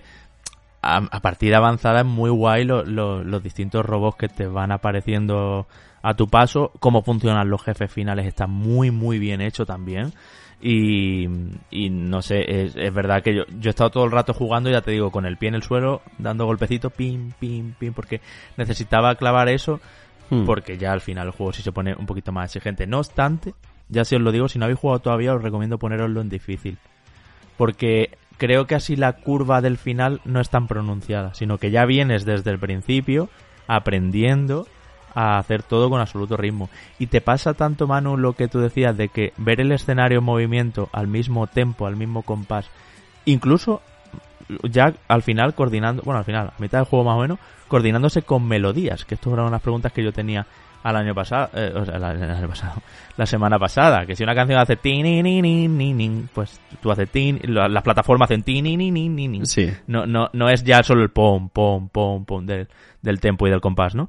Y, y te decía que, que el hecho de que todo se mueva al ritmo me acabó haciendo saltar incluso al ritmo, que es una cosa que no te obliga al juego en ningún momento, que no está ni premiada ni penalizada ni nada, ni hay que hacerse ahí categoría S ni nada de nada con los saltos, pero al final ya iba yo en absoluta armonía y se crea una perfecta sincronía jugador-consola o jugador-pantalla, por así decirlo, que, que, con el mando es tan satisfactorio. Es como, como hacer un perfect, un 100% en un Guitar Hero. Y mmm, creo que eso, sumado a que efectivamente está todo ese componente además de progresión de la tienda, de querer explorar los escenarios hasta la última esquina detrás de cada tubo para ver si hay más piezas y luego poderle comprar los chips a los otros y no sé qué. Y, mm, ir personalizándote también tú un poco qué, ataques te gustan y cuáles no, los especiales, ponerte estas púas, quitarte las otras. O sea, son, son muchas cosas que con el carisma, el rollo visual, la música de licencia, por cierto, también, de, de grandes grupos, de Black Keys, eh, yo que sé, es que no sé, ha sido, ha sido una experiencia buenísima que no me esperaba, que es verdad que llevo sin dormir cinco días, pero, pero creo que, ha valido la pena y que mm, Tango, el estudio de Shinji Mikami, del padre de Resident Evil, pero que también trabajó en Capcom en Beautiful Joe y eso, ¿eh? no lo olvidemos ahí, eh, se ha ganado un nombre y para mí pasa a ser un estudio interesantísimo. Porque a mí Ghostwire Tokyo no me encantó, pero sí me pareció muy original. Hmm. Y mm, Devil Within, los comentábamos el otro día, sí eran más previsibles. Era un poco ahí una mezcla entre Resident Evil 4, The Last of Us, como, como que tenía una- unas ideas en la cabeza, Silent Hill un poco también, tenía unas ideas en la cabeza el Mikami que no había conseguido poner en ningún juego de terror y dijo, a ver, voy a sacar mi lista de la compra esa de cosas que nunca hice en un juego de terror y las voy a poner aquí todas juntas hizo un pastiche en los Evil Within como de todas las mecánicas que hay del terror, ¿no? Pero creo que con este juego de verdad tengo mucha confianza en este estudio y sobre todo ya estoy alerta de lo siguiente que hagan. Creo que Bethesda mm, de repente mm, ha ganado enteros también en el sentido de juegos más pequeñitos, pero ojo, es largo también el Hi-Fi Rush, ¿eh? Es que tampoco es un juego tan pequeño, ¿eh? Tampoco un juego que de estos de Game Pass de en tres horas te lo pasas, ni muchísimo menos, ¿eh? Y además eso que invita mucho a segunda vuelta. Yo porque no soy un comío de los hack and slash, pero estoy seguro que mucha gente de esta de las de siete vueltas a bayoneta hasta que me lo haga todo en categoría S, eh, aquí lo van a hacer también. Quizás un poquito más incómodo por eso, porque no te puedes ir a los estribillos, que son los combates, concretamente, sino que tienes que andar el pateo de plataformas de uno a otro, ¿no? Hmm. Hay, eh, hay una cosa interesante que has dicho, ¿no? Porque eh, al nombrar a Shinji Mikami, creo que la gente generalmente suele pensar en, eh, en Resident Evil, principalmente, es, o, o Devil Within incluso, como títulos más recientes, en este caso, centrados en, en el terror. Pero es que no hay que olvidar que Shinji Mikami estuvo detrás del primer Devil May Cry y que luego también participó en juegos como Mad World o Vanquish. Es decir, que esa vena del hack and slash y de la acción más directa estaba ahí presente. Lo que pasa es que, claro, ¿quién iba a pensar que se iba a sacar de la manga una mezcla entre Devil May Cry, Bayonetta y Vanquish con una estética de dibujo animado centrado en el cel shading, con un carisma tan potente? Es que era impensable. Tal vez, a lo mejor, eh, a Tango Game Wars lo ubicas dentro de ese A o triple A de juegos o en primera persona o en tercera persona, pero con un componente tradicional muy fuerte, ¿no? Y sin embargo aquí se sacan de la manga Iba a decir una, una propuesta innovadora, pero no lo es. De hecho, la gracia en este caso de, de Hi-Fi Rush, eh, sí que es verdad, bueno, el tema de la innovación, yo creo que el, el combate rítmico sí que lo podríamos encuadrar un poco ahí, pero acaba siendo sobre todo que, que bebe mucho de, de influencias de, de juegos de principios de los 2000, principalmente, y que De esa mezcla entre acción, vamos. Claro, Quiere decir, sí. eh, Sí, y, y- esa mezcla final de, de acción y de plataformas con una ejecución muy buena, porque ya no solo que nos gusta la estética, es que tú te das cuenta de que los valores de producción son elevados también y que hay muy buen gusto por todo lo que tiene que ver con el entramado artístico que tiene el juego, con los diferentes planos eh, que se generan o las cámaras donde se colocan en momentos de acción muy determinada, que hacen que se incremente toda- todavía más esa sensación de que estás en un momento over the top muy grande, simplemente con, con ya ves tú, ¿no? Con colores muy chillones, con un eh, leitmotiv de fondo que es muy desenfadado, pero que te lleva a emocionarte mientras estás jugando, ¿no? Y, y- y cuando usas en este caso los valores de producción de una manera tan coral para transmitir este tipo de sensaciones, es que te encuentras ante, ante algo muy bien pensado, algo que ha sido trabajado durante bastante tiempo y que sobre todo eh, tiene un resultado que, que me parece excelente. Ya te digo, yo creo que lo peor de todo podría, podría señalarlo como las eh, fases de plataformas más tradicionales, a pesar de que intenta algunas cosillas, incluso a nivel rítmico, con ciertas trampas, con cambiando la perspectiva en, eh, dos dimensiones o incluso en, en un plano más vertical que horizontal, etcétera, etcétera. Eh, pero el resto de cosas es que, es que me parecen excelentes, hasta incluso ataques especiales que puedes eh, ejecutar con una combinación de botones mientras la escena cin- cinematográfica se está produciendo, ¿no? Y el ritmo al final tú lo ejecutas con esa pulsación de, botones. No sé, es, es un juego que recomendaría a todo el mundo y encima estando en Game Pass, Javi, que eh, este tipo de juegos yo creo que sirve mucho para dinamizar también el contenido que tiene y como reclamo de juego accesorio a lo mejor a otros que realmente sí que te mueven a la hora de adquirirlo, ¿no? Porque a lo mejor hay gente que por Hi-Fi Rush no se, eh, no se suscribe a Game Pass.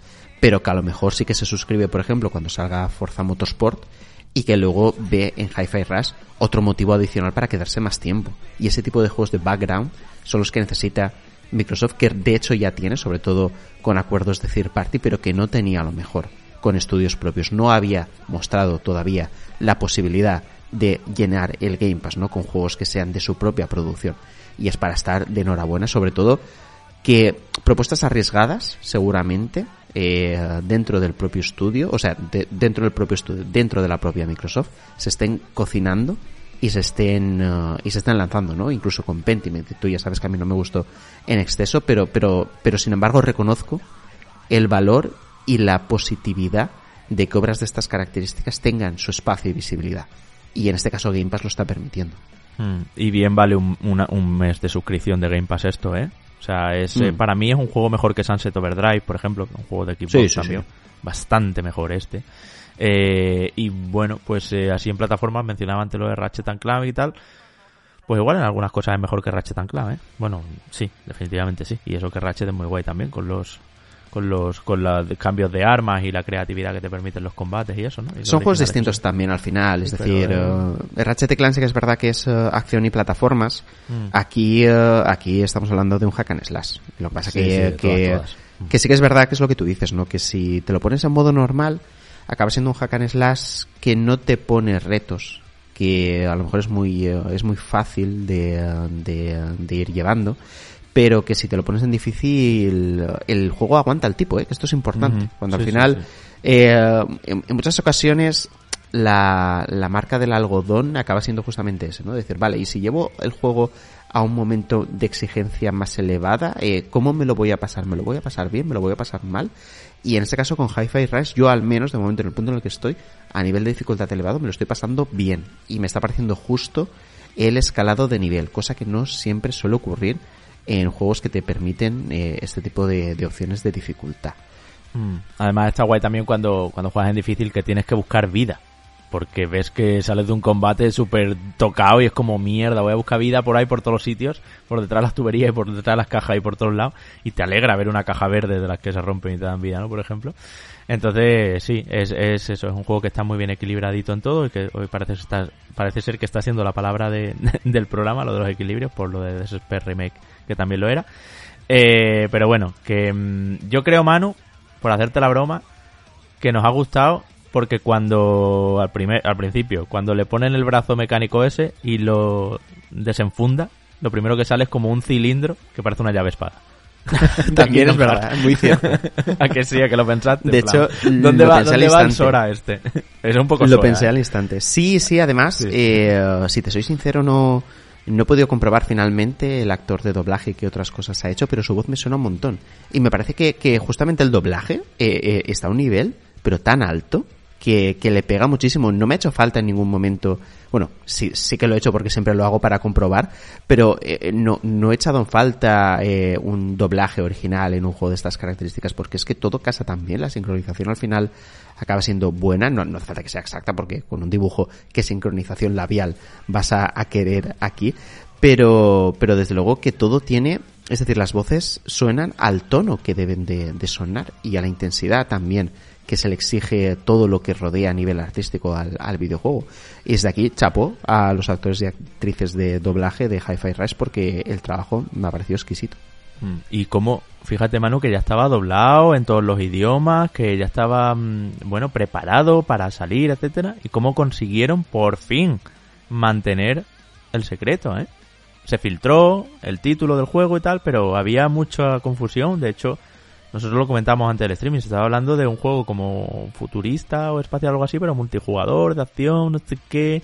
Había muchos líos, no se filtró ni un pantallazo, ni una línea de diálogo, ni nada de nada, nada más que el PEGI, que, bueno, el PEGI, el ESRB, el, el, PEGI americano, para que os entendáis. Eh, eh, porque eso es inevitable, porque le tienen que poner una calificación al juego, pero que me sorprende lo bien que hace, hace tres semanas no sabíamos, no teníamos ni idea de que Tango Gameworks estaba con algo eh, y era esto, ¿no?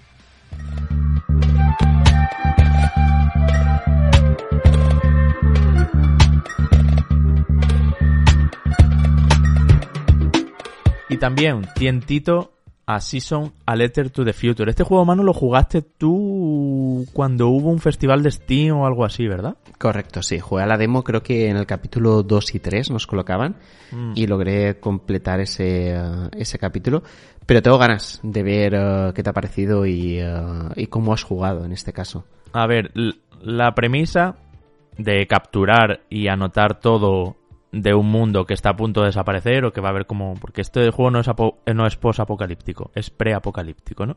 El mundo está vivo, tiene sus habitantes y sus cosas, pero todo el mundo está como recogiendo porque la season va a cambiar, la, temporada por así decirlo, y algo tremendo va a pasar, entonces eh, con la protagonista lo que tienes que hacer es ir en bici por el, por el, por el mundo e ir marcando en tu diario pues diferentes fotos, grabaciones, dibujos, reflexiones, cosas que den testimonio de, de, de, este mundo que se supone va a desaparecer, ¿no? Bueno, como que es un juego que busca convertir la contemplación de, de un walking simulator, de un juego tranquilito donde no hay acción, de ir en bici haciendo fotos, tal y cual, en el objetivo de un videojuego. Y falla. Esto te lo voy a decir ya. Yo sé que hay gente a la que le va a flipar, pero para mí falla, porque no deberían haber gamificado, no deberían haber puesto que las páginas del diario tengan una barrita arriba que se va rellenando a medida que haces fotos. Ese, ese elemento gamey que solemos decir, es que solo le ha faltado puntos de experiencia y, y- contador de vidas. O sea, no, para mí este juego falla en eso, en hacer un objetivo, una misión, lo que en realidad podía haber sido un trabajo a gustísimo de Wolson Game, ok, al, al otro día que hablamos de Chia, pero, pero no le metas barritas y modificadores y cosas. Y de hecho, eh, el diario, que es la pieza ce- central del juego y que por cierto es un gustazo eh, repasar, ¿no? Y meterte ahí y ver qué es lo que apuntaste de una zona, de otra, funciona de una forma muy particular. Tiene una página perteneciente a cada una de las zonas de este mundo que vamos a recorrer, ¿no? Entonces, en el momento en que tú haces una foto, ah, entras a una zona y haces una foto, aunque sea una foto al suelo, ya abres la página de ese diario, ¿no? Ah, o, una grabación, ¿no? Eh, Entonces ya desbloqueas eso. Y, y claro, mm, haciendo fotos al suelo simplemente, mano, o, a, una piedra, puedes llenar la página de la, barrita, completarla y que ya aparezca como la reflexión y tal, ¿no? Y además el juego tiene muchos altibajos, porque tiene los momentos hito, vamos a llamarlo así, que son como importantes, y los personajes, y las fotos que tiene que hacer todo el mundo, y los personajes con los que tiene que hablar todo el mundo. O sea, tu álbum no va a ser tan diferente del mío. Y una de las cosas que se prometieron cuando se presentó este juego es como que mm, tú vas a confeccionarte tu propio álbum de viaje, que es tuyo y únicamente tuyo y particularmente tuyo. Sí, tienes elementos de personalización, como poner las pegatinitas aquí o allí, o la estética de la página aquí o allí, o bueno, al hacer una foto es como un modo foto, tiene filtros, tiene zoom, tiene eh, distancia focal, tiene, tiene posibilidades de enfoque y tal y cual, pero en realidad hay una serie de cosas que para llegar al final del juego las tienes que hacer tú y yo. Entonces al final ves como que contamina esos objetivos, misiones y cosas del videojuego lo que era un precioso, porque juego muy bonito, precioso Walking Simulator de ir tranquilamente por el campo con mi bici, sacando fotos, grabando esto, hablando lo otro, y al final del viaje pues yo tendré mi álbum y tú tendrás el tuyo. Y no que al final del viaje tenemos los dos el mismo álbum, solo que tú tienes cuatro fotos a dos pájaros que yo no vi y no se las hice porque eran opcionales. Pero las obligatorias las tenemos, ¿no? Entonces eso es lo que me ha pasado un poquito con, con, este Season a Later to the Future. Mm, empieza muy agradable a la vista, la dirección artística me parece que es buenísima, pero al final acaba haciéndose un poquito repetitivo, un poco soso. También le vendría bien algún acontecimiento imprevisto, algún evento que a mí me sale en un sitio y a ti en otro, o algo que tú veas que no está scriptado, que no está programado, ¿no? Es verdad que los scripts son como sinónimo de Walking Simulator, es decir, son la gran característica de los Walking Simulator. Mm, son que las cosas se, script, se scripten a, medida que pasas, pero creo que falta interés en los caminos entre un hito y otro. Como que mm, pasa igual con la bicicleta, de hecho, que está guay al principio, con la resistencia de los gatillos, con, con dejarse deslizar por las cuestas abajo y que vaya la bici sola y eso, pero luego acaba siendo un poco un trámite para ir de un hito a otro para, para hacer caminos muy sencillitos y, sin interés. Vamos, que se llegan a hacer largos los caminos. En este caso, yo recuerdo que, que la demo, eh, la protagonista salía de la aldea, una aldea que, que, iba explorando, ¿no? Ya veías ahí cierto, cierto tono pesimista, ¿no? Por lo que estaba por llegar. Y a partir de ahí se abre, entiendo yo, eh, una, una exploración, entre comillas, o un descubrimiento por lo que se vaya a encontrar eh, en, eh, en el camino. Eh, no sé qué te ha parecido eso, ¿no? El, a partir de la salida de la aldea, de la familiaridad que tiene la protagonista con todo lo que le rodea, a después cuando ya se encuentra con cosas que son desconocidas. ¿Existe un cambio que sea interesante en todo esto o no te aporta en exceso? No, sí, sí. De hecho, los primeros compases por la aldea eh, está claro por las conversaciones y por cómo se mueve eh, la protagonista, que es un entorno que conoce y además es lineal, no te puedes perder, por así decirlo.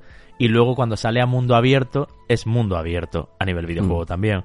Entonces ya tienes más libertad y además es un mundo que desconoce, donde se asombra más y donde hay una serie de arquitecturas que te llaman la atención y tú dices, bueno, pues voy a empezar a hacer fotos por aquí y por allá. Y vas viendo ya también cómo vas sintiendo cómo cambias de zona porque al hacer una foto a algo se estrena la página de, de esta nueva zona, ¿no? Hay una página por zona, digamos. Entonces, eh, creo que estructuralmente el juego hace una buena metáfora. Es lineal.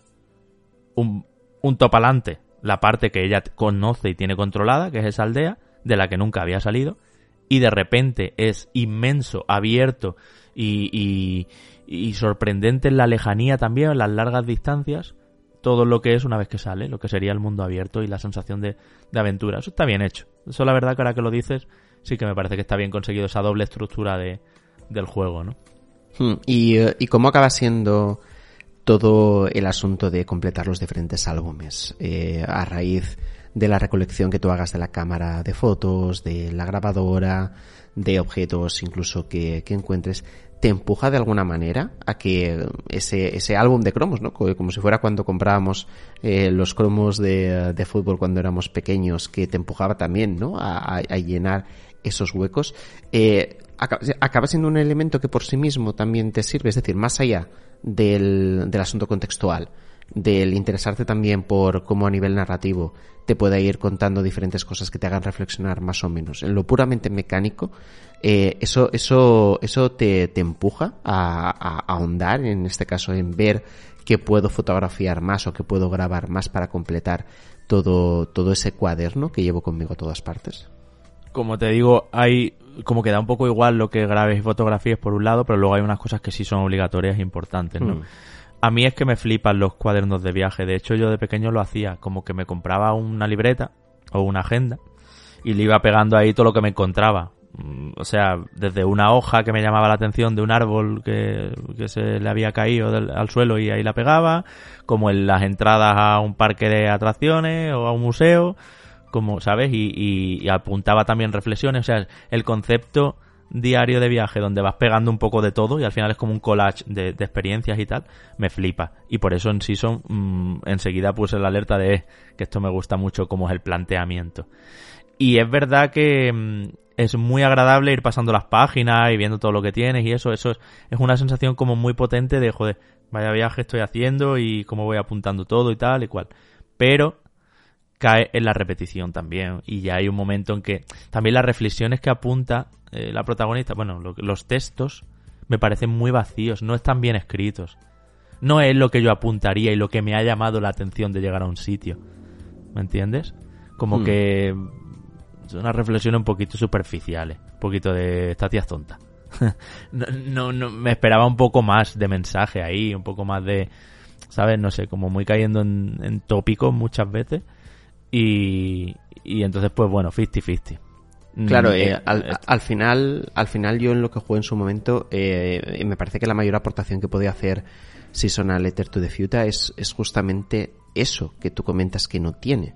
Mm. Es decir, uh, un poco, un poco no exponerte las cosas como blancas o negras o agradables o desagradables, sino intentar eh, profundizar un poquito más en, en el porqué, ¿no? Incluso reflexionar Mm, bajo la propia perspectiva del, del, personaje. Es decir, como una persona que eh, ha vivido siempre en, en, esa aldea, luego se enfrenta a cosas que no conoce, ¿no? Y qué opinión tiene de situaciones que, eh, que, eh, que, se le presentan eh, delante, bien sea a través de diálogos, bien sea a través de, de, objetos que va encontrando. Me parece que ese era, creo yo, el objetivo principal que podría haber tenido Season y que más allá de todo lo demás que estamos comentando, si falla ahí, es, es un problema.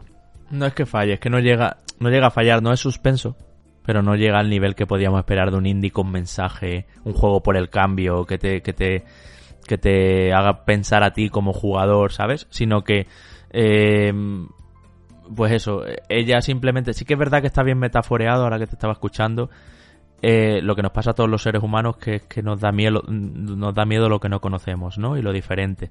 Todo eso está bien. De hecho, el juego eh, intercala algunos personajes que tienen una vida que, que representa las vidas reales de, mucha gente, por suerte, por desgracia. Se ven cosas de religión, se ven cosas de, de clases sociales, incluso diría, o de optimistas y pesimistas en la vida, que es una forma de, de diferenciarnos los humanos, ¿no?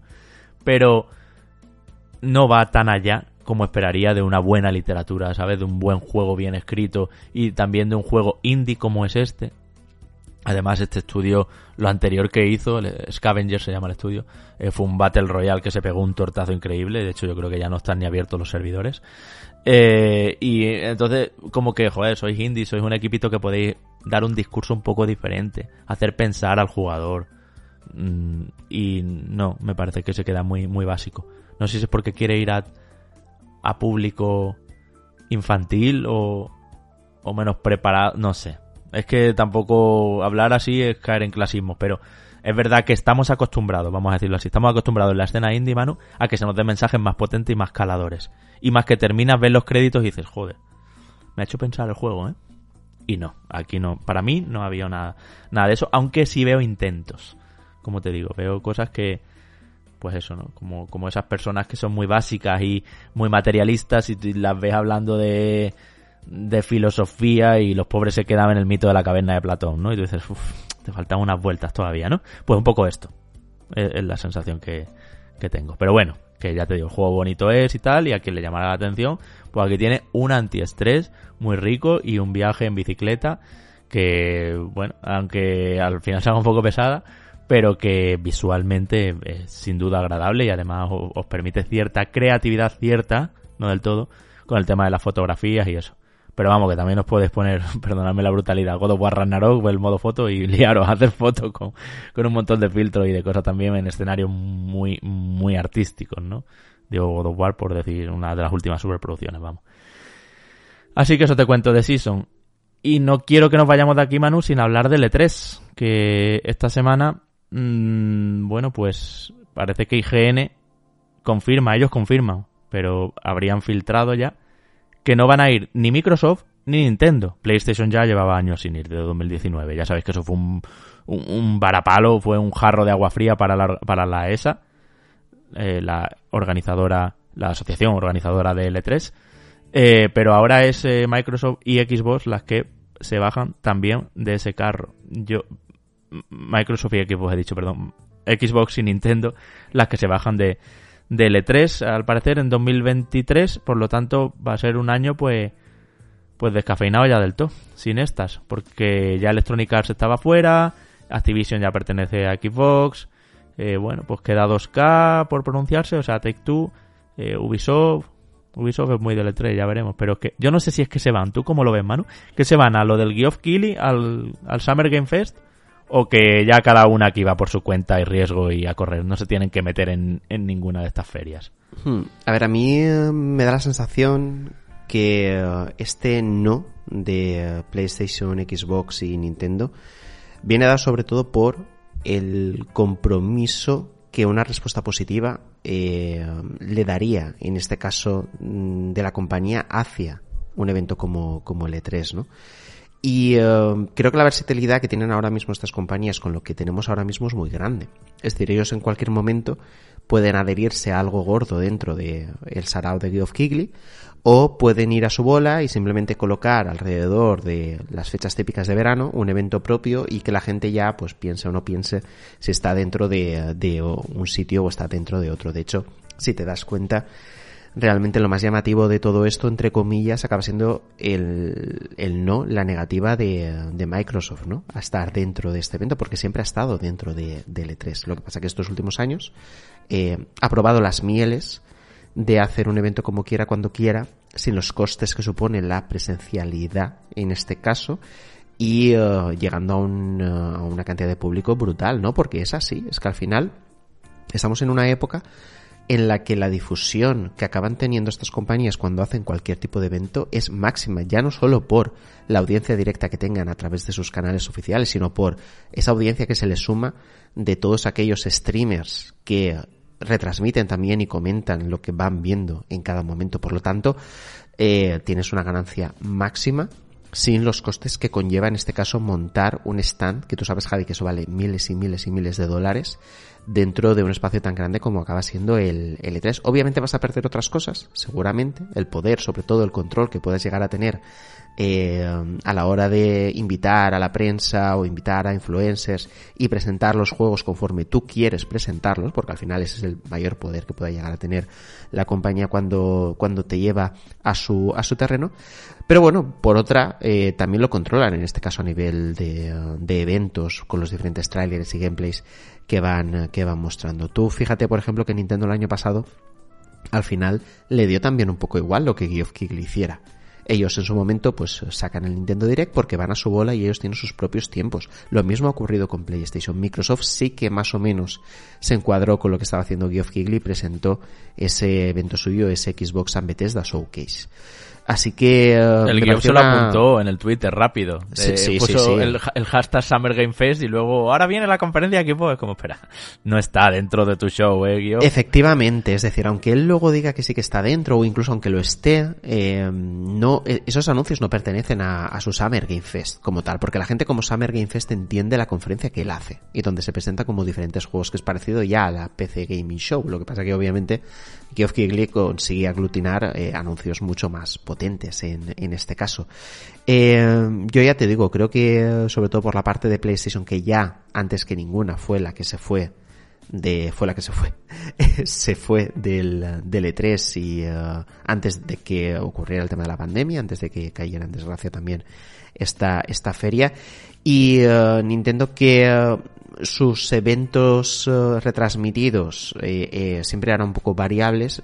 Sí, sí que estaba siempre dentro con un stand enorme. Ahora decide, decide no estar. Yo lo que creo que el E3 ha muerto, definitivamente, si tenía alguien algún tipo de duda, porque que estas tres compañías tan grandes marquen con una línea roja el hecho de no voy a ir al E3, no le da ningún tipo de incentivo a marcas como Ubisoft, como 2K, eh, como, qué sé yo, como Warner Bros. o Square Enix, por ejemplo, a asistir. Porque sin el paraguas que te dan estas grandes compañías que son el reclamo principal, eh, corres el riesgo de apuntarte y quedar en ridículo porque vas a quedarte solo en, uh, en, uh, en, esa, en esa lista de, de, de uh, editoras que asisten al, al, evento. Yo creo que estamos ya en la era de las retransmisiones a, a través de, de Twitch y de, y de YouTube y que la feria como tal, eh, por nuestra desgracia, porque a nosotros nos gustaba, sobre todo cuando íbamos, yo creo que, uh, que no va, que no va a volver. Pero Manu, por lo que tú estás diciendo, no es que no vuelva el E3, es que no vuelve lo presencial. O sea, que han Correcto, probado las claro, mieles claro. durante la pandemia de hacer las cosas. Ojo, tú te estás centrando mucho en las conferencias, las conferencias, pero el E3 era un espacio sí, donde había mucha demo jugada o no, esto ya es otra cosa, pero mucha demo. Y yo creo que es que ahora la demo, el hands-off, lo hacen por streaming. Además, a todo el mundo, ya no se lo hacen a la prensa, puerta cerrada, 15 medios de cada país, no, no. lo vais a ver 10 millones de personas si queréis ver GTA 6 en movimiento, os hago un hands-off aquí con Rockstar y punto. Y lo hacen ahí en streaming y, y ya está. Y luego, si es hands-on, igual, ya no se lo ofrecen a 15 periodistas de no sé qué a puerta cerrada puedes probar GTA 6, me lo invento sino que pongo una demo a Volleyball Now en la, en la PlayStation Store, en el Bazar Xbox, pues como hizo Forspoken el mes pasado, o hace dos meses.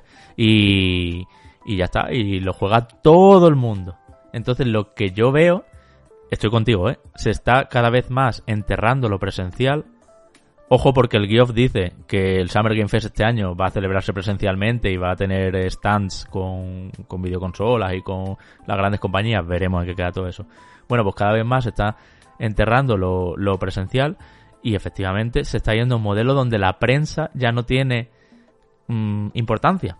Se comunica, esto lleva años pasando, pero cada vez más, se comunica directamente la distribuidora con el consumidor.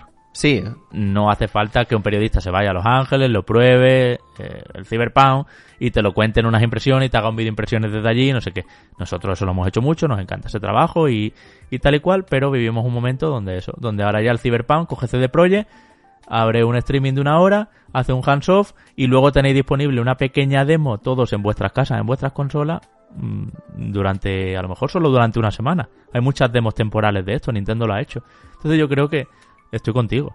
Que lo que corre peligro no es el E3, sino son los eventos presenciales de público. En Europa, como vamos más lento siempre, pues a Gamescom sí le quedarán todavía unos pocos años. Gamescom también es un espacio de mucho networking entre pequeños desarrolladores, eh, muchos indies encuentran allí su espacio, eh, incluso las grandes marcas Take Two y demás en Gamescom cierran acuerdos.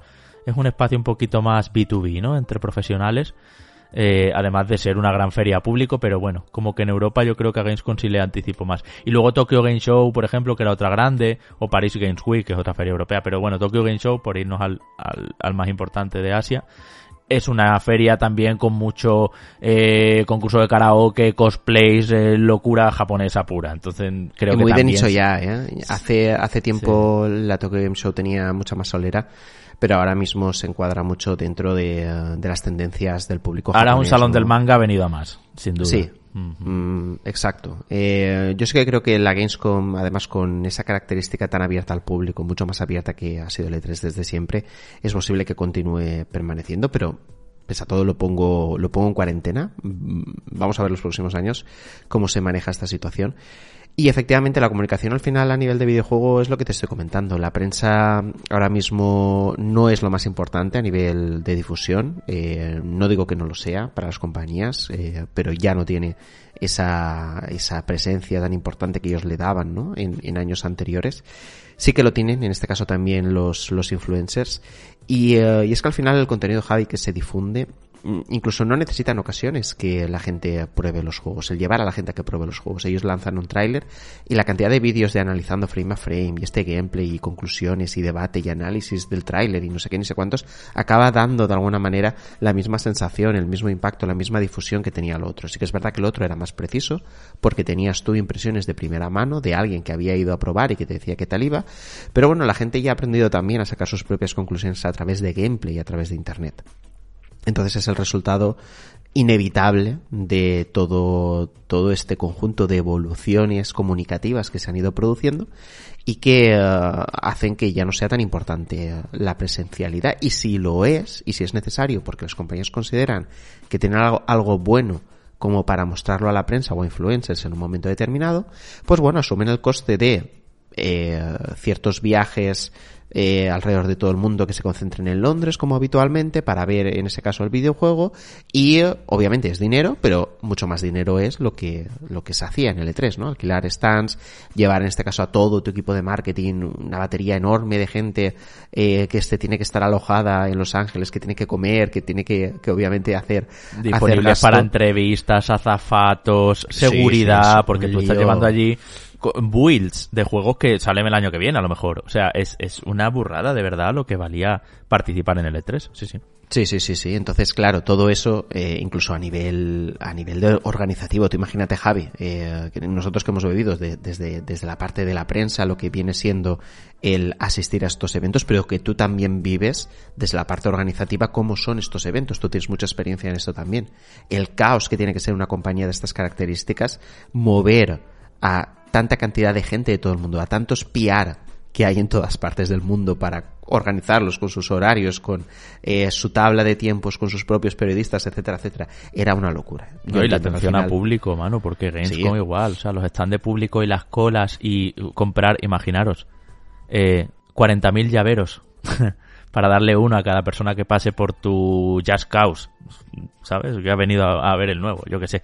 O sea, es que eh, es, una, es una absoluta locura. Pantallas además de gran formato porque el E3 era un despliegue de, de, de, de, atracciones de feria, vamos, de, la feria y de los cacharritos e, era el E3, porque a cada cual la música más alta, o sea, el, el, pabellón de público, bueno, de público, en el E3 hace unos años no era de público, pero bueno, el pabellón de, el show floor que llamaban, eh, eso, eh, eh, había muchísimo dinero ahí, pero muchísimo. Y no me extraña efectivamente lo que tú dices. Yo creo, Manu, que los grandes damnificados van a ser eh, todas esas empresas pequeñas, medianas, cadenas de tiendas y eso, que sí que cerraban acuerdos allí en los pasillos y todo eso, porque había una parte también de este tipo de eventos presenciales que eran como conferencias y presentaciones de productos. Rollo, ya no desarrolladores indie y eso, sino también, a lo mejor yo soy Ori, la de los periféricos, y quiero llegar a Indonesia. Entonces, eh, doy una conferencia, presento allí mis periféricos y eso, tengo 15 minutos, el típico corner speech este que hay en todas las ferias, en el Mobile World Congress y en todo, y a lo mejor eh, pues ahí entre el público levanta la mano, porque eso eran pequeños auditorios, salones cerrados, como cafeterías también para que la gente pudiera compartir espacio y conocerse y tal. Y, y entonces yo creo que esos van a ser los grandes damnificados de que no haya eventos presenciales. Porque claro, vivimos un momento donde es verdad que yo le tiro un mail me, busco en Google, a ver, distribuidores de Indonesia, soy Ori, la fabricante de mandos y quiero distribuir allí. Y me salen pues las tiendas que hay allí, ¿no? En, ese mercado. O en China, que es un mercado nuevo y emergente muy fuerte. Lo busco en Google y enseguida encuentro el contacto, les pongo un email, me presento, no sé qué. Vivimos esos tiempos. Ya no hace falta estar cara a cara y estrechar manos para, para, para presentarse y para, y para hacer acuerdos. Pero eh, no es lo mismo. ¿sabes? No tienes tanto poder como en un... Nos tomamos un café y hablamos de ese proyecto que podemos sacar juntos. Nosotros que somos cada uno de una parte del mundo. Eso en el E3 se producía. ¿eh? Y en Gamescom se sigue produciendo fuerte, por lo visto, vamos, a nivel europeo. A mí me lo ha contado gente que, que hmm. está metido en todo eso.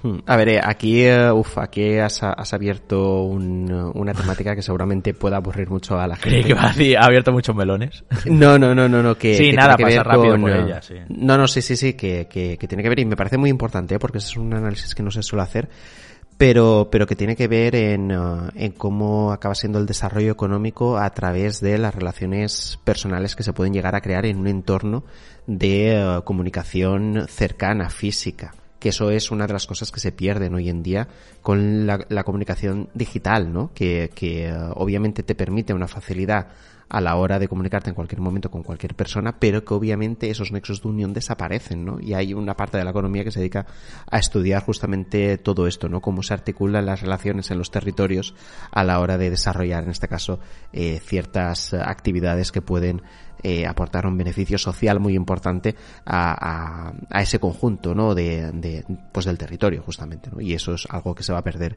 en este caso sin la presencialidad del E3 pero vamos los acuerdos se van a ir eh, llevando a cabo a través de llamadas de Teams no seguramente con ese extra de, de, de, ventaja, ¿no? Que podría ser el hecho ese, ¿no? De tomarte simplemente un café o conocerte de un, año, de un año tras año, porque tú y yo, Javi, al final conocíamos a gente de vernos, de otros países, de vernos de un año a otro, y eso ocurría, y te saludabas y, y, hablabas con, con ellos.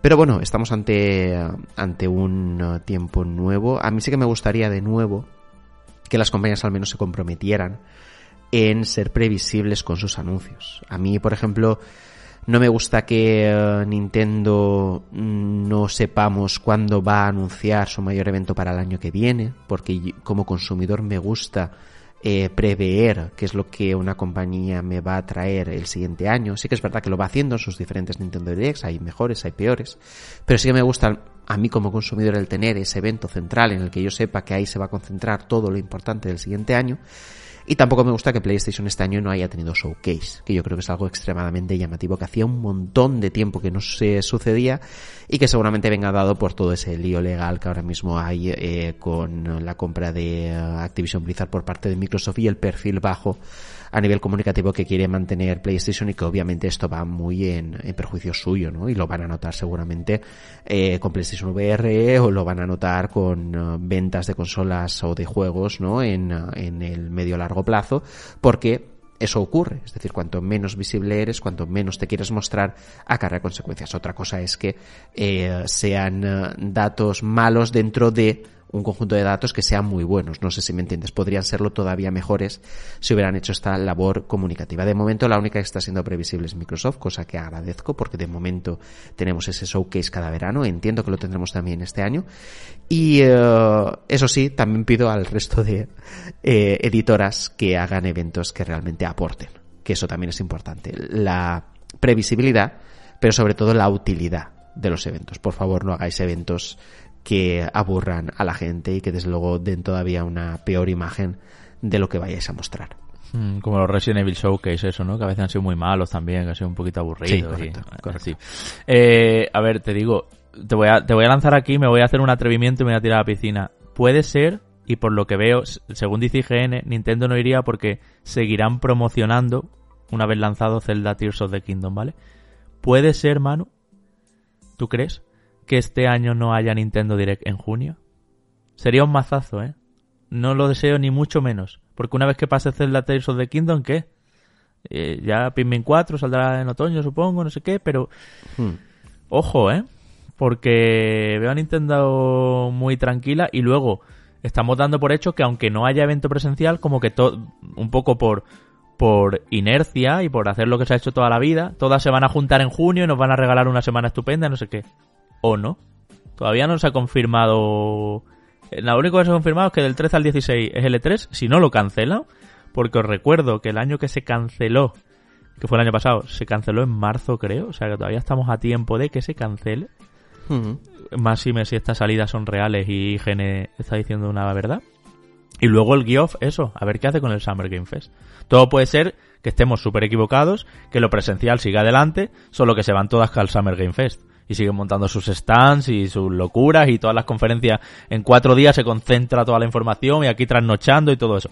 Puede ser, puede ser, ¿eh? también es, un, es una opción que tenemos que tener ahí planteada. Pero a ver Nintendo, es lo que tú dices, está imprevisible total. Igual te anuncia Nintendo diré para la semana que viene y, y no lo hace en junio, yo qué sé. En fin, que lo iremos viendo en las siguientes semanas, aquí os lo contaremos. Vamos a hablar un poquito con los oyentes. Tocaba ya, que la semana pasada no nos dio tiempo, eh, y tengo comentarios aquí recopilados pues de los dos últimos eh, programas, es decir, de los de 2023. Ramón Reik nos dice, estoy escuchando el análisis de este Forspoken y me viene a la mente el tema de las notas que tan en boga estaba hace unos años y que gracias a gente como vosotros o 3D Juegos se está abandonando. Que este es el tipo de juego que con las críticas que tiene, luego el analista era capaz de ponerle un 7, un 7 y medio lo que en el mundo normal sería un notable. Y alguien que fuera neófito en esto de los videojuegos dijera, ostras, voy a regalar este juego, sigue hablando de Forspoken, ¿por qué le ponen un 7? Mm, dice, ya sé que no ponéis nota, pero ¿por qué pensáis que históricamente es tan difícil suspender un videojuego? ¿Miedo a que no haya publicidad por parte de las compañías? ¿No creéis que una compañía como Square Enix o Capcom o Sony, que saca un juego poco pulido, se debería ser más crítico con su valoración que con otra compañía novel, o sea, novata, o con bajo presupuesto. Dice, no sé, por ejemplo, que el Madrid o el Barcelona no entren en la Champions es un fracaso y su temporada sería un suspenso. Mientras que que la Real Sociedad o el Valencia de Manu entre en Champions eh, es un notable.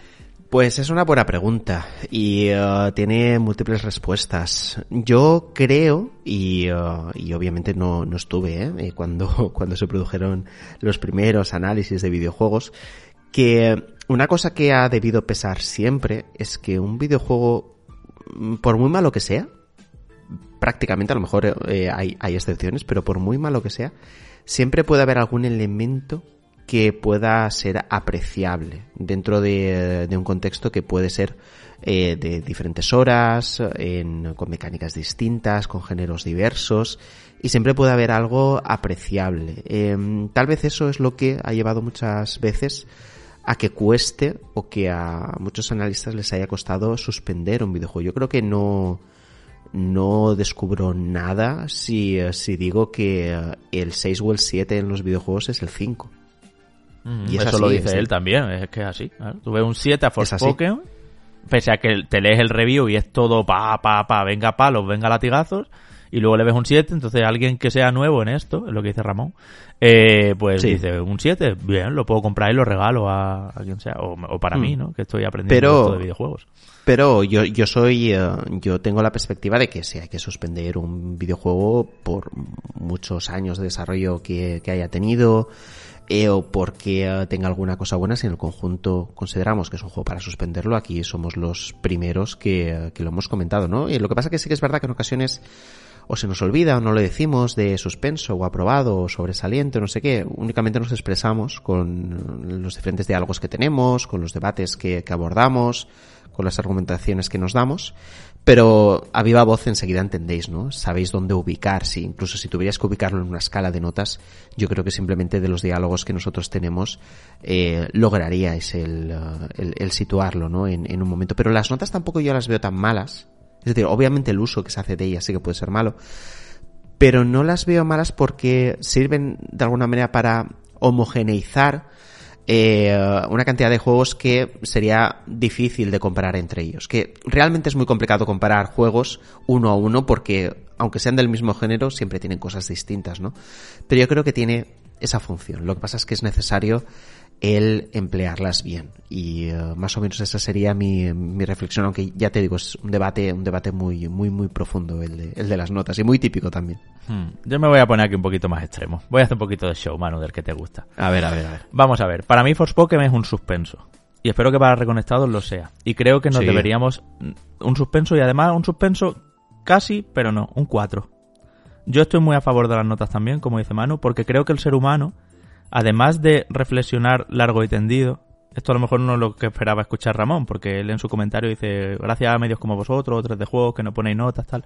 Bueno, sobre 3 de juego o sobre los sellos, recomendado, no recomendado, imprescindible, ¿no es un poco poner notas, al final categorizar? El ser humano en su mente necesita simplificar las cosas. De hecho, os habrá pasado que vais a un restaurante y además vivimos un tiempo donde hacemos reviews de todo y ponemos nota y estrellitas, que también es lo mismo, de todo vais a un restaurante y decís, mmm, le daría un 7 o un 8. Pero el que fue ayer le dio un 9. Entonces tienes que ponerlos en comparación. Y por supuesto con las películas salimos del cine y lo pensamos. Pensamos en, en, en qué nota numérica le daríamos o, ya si no queréis nota numérica, si es mejor o peor que la última que vinisteis a ver al cine. Y esto puede pasar con todo. A mí que me gustan los parques de atracciones, yo me bajo una montaña rusa, lo primero que hago es un 6. o sea, a mí me gustan las notas en, la vida y creo que en el mundo del videojuego también. Nosotros aquí en Reconectados no decimos números. A veces sí, ¿eh? Que de hecho muchas veces Manu me asalta. Bueno, Javi, ¿qué, ¿qué, número le darías? Y yo a él también, ¿no?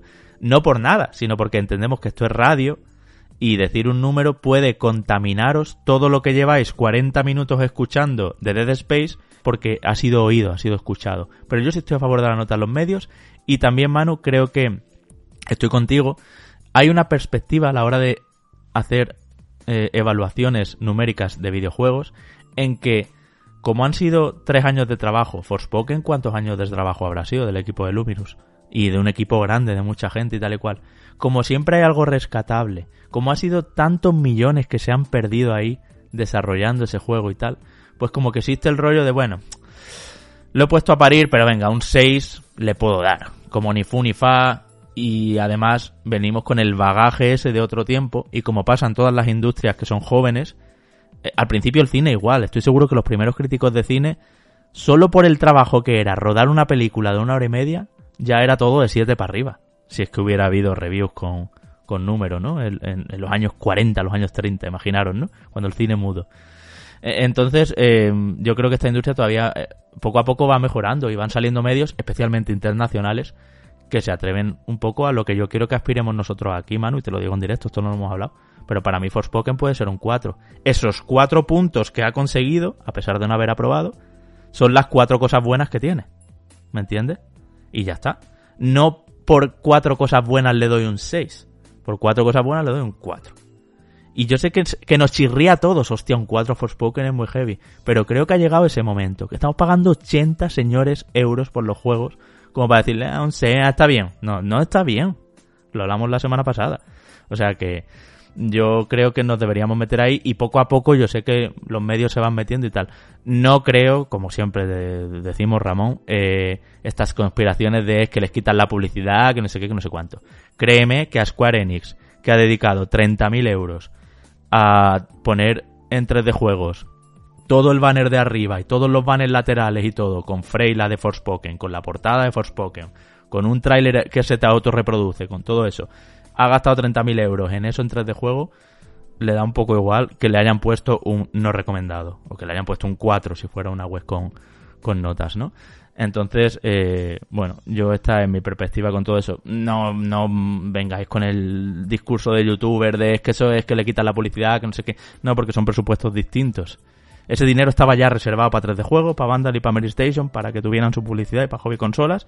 Y luego ya la nota que le ponga cada una a Forspoken, pues no, no, no está ligado. Son áreas distintas. Hmm. Sí, yo al final apuntar eh, a lo tuyo y, con lo que nos decía el, oyente, que yo creo que el problema es justo ese, ¿no? El, las notas mal usadas. Y no es un mal endémico de España, creo que es un mal endémico de, de todos los países y, de al final de, del periodismo de, de, videojuegos en particular. Por eso creo que muchos compañeros sí que tomaron la decisión de cargarse las notas. Justo porque veían muy complicado el, el ir contracorriente el claro, al estar solo, claro, tú imagínate que todo el mundo le da 6 a Forspoken y tú eres un medio envalentonado y que dice, mira, yo voy a ir con honestidad y voy a evaluar cómo se evalúa en el colegio. Si no llega a ser suficiente, no es suficiente, y lo digo así. Y le doy un 4, claro, todos los medios 6 y tú vas con un 3, con un 4, eh, sería te caería mucho, ¿no? Eh, eh, hay que tener mucho, muchas narices para, para poder hacerlo así. Sí, entiendo. Por eso digo que, mm. que, al final, al final me parece que en este caso la, la decisión que, eh, que, se tomó fue esa, decir, vale, no, no puedo cambiarlo, no, no puedo cambiar que, que se puntúe acorde a lo que realmente se debería de puntuar, pues entonces me salgo de las notas y eh, la simplifico todavía más. Si eh, no me parece el juego bien, es, es, decir, si no me gusta, no digo nada simplemente lo digo en el texto. Y si al final pues, me parece interesante, o lo recomiendo, o lo recomiendo mucho. Que al final acaba siendo, pues lo que tú decías de las notas, Javi. Categorizar, son casillas. Claro. Es categorizar. La 2, la 3 o la 4. Lo que pasa es sin mojarse, a lo mejor tanto en, en ese sentido, también curándose en salud. Si, si, si, te paras a reflexionar de esa manera, ¿no? Porque si tú un juego, por ejemplo, Eurogamer, creo que eh, simplemente lo que no le gusta no pone sello eh, lo dejaron un poco en el aire de esa manera, ¿no? Pero ya sí que cuando indica si es recomendado o si es excelente, creo que tenía también eh, como un sello, ¿no? Eh, superior, que no sé si era excelente o qué era, ahí es cuando ya te das cuenta que es una obra maestra. Entonces, es, eh, es un tema complicado, pero que yo lo resumiría en eso, en un buen uso de las notas cuando, cuando hace falta y, eh, y si uno no, por el contexto, no se ve con la fuerza para darle la nota que, que, que le debería de dar, pues en este caso, pues pues como hacemos nosotros al final, que simplemente lo, lo hablamos, como hacen otros medios, que lo simplifican con categorizaciones un poquito más generales. Hmm. Eh, la segunda parte de la pregunta, Manu, no quiero que la dejemos pasar tampoco porque es muy interesante. Y es, eh, ¿se debería ser más crítico con los grandes, con Square Enix, con Capcom, con PlayStation, frente a los estudios de menos presupuesto o los estudios indies incluso, te incluyo? Y yo digo que, yo digo que, que, que no. Que la nota de una obra de, de una obra es eh, de arte además, eh, de un producto cultural, no debe tener en cuenta cuánta gente ha tenido detrás. De hecho, suele pasar que lo indie, por haberlo hecho pocas personas, a veces se valora de más, pero es que también suele pasar que lo indie está muy bien y que da discursos que no da el triple A y que todo eso, o sea, que esa realidad también existe. Pero a mí no me parece igual que lo de los precios. No, no, ¿Debería ser más caro un juego indie porque, joder, lo han hecho tres chavales?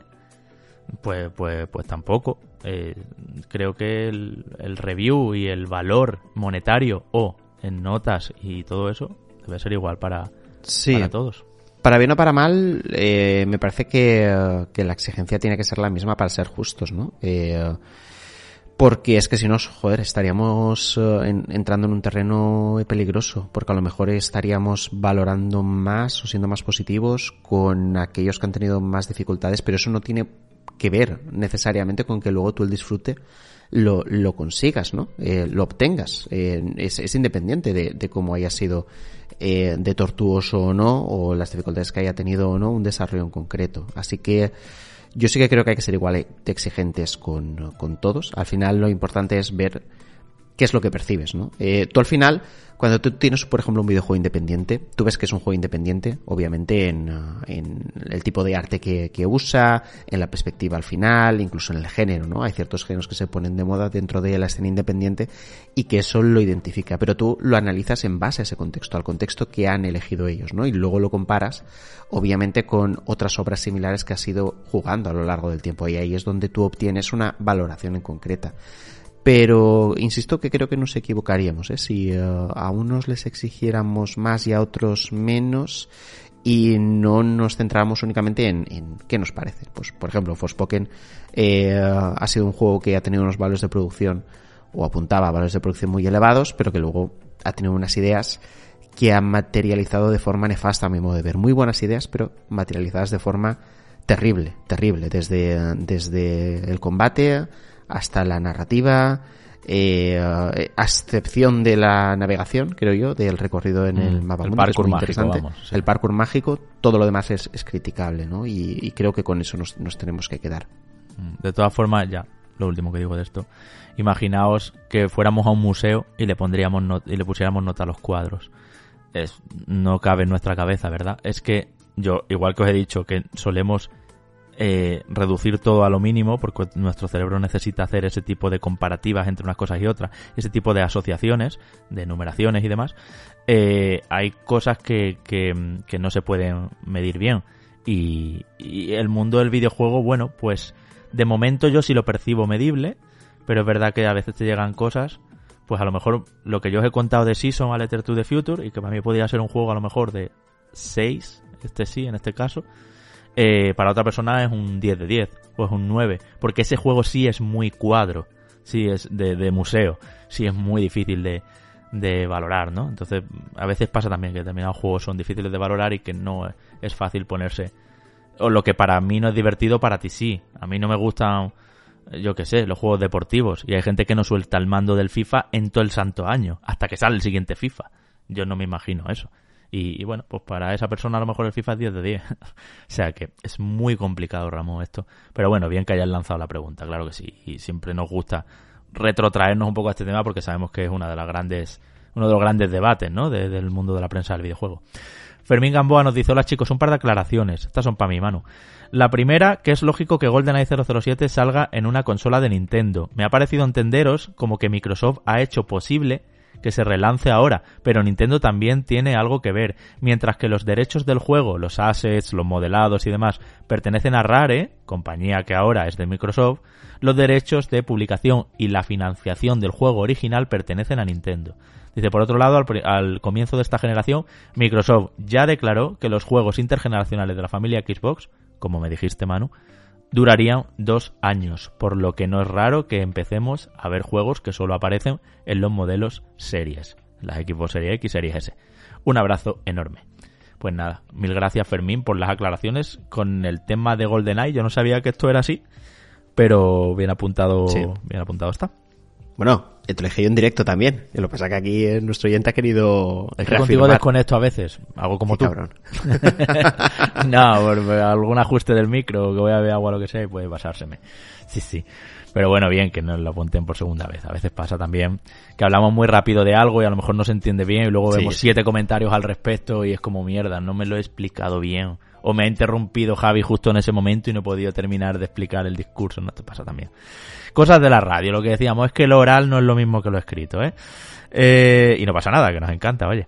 Eh, JR Cod dice el tema de fondos y escenarios en Square, en los juegos de Squares, eh, de Square Enix es lamentable. En Final Fantasy XV, en Final Fantasy VII Remake, en Forspoken y en todos los tráileres de Final Fantasy XVI. ¿Qué opinas, Manu? Eh, que estoy de acuerdo. bueno, en Final Fantasy XVI no sé, porque habrá que verlo.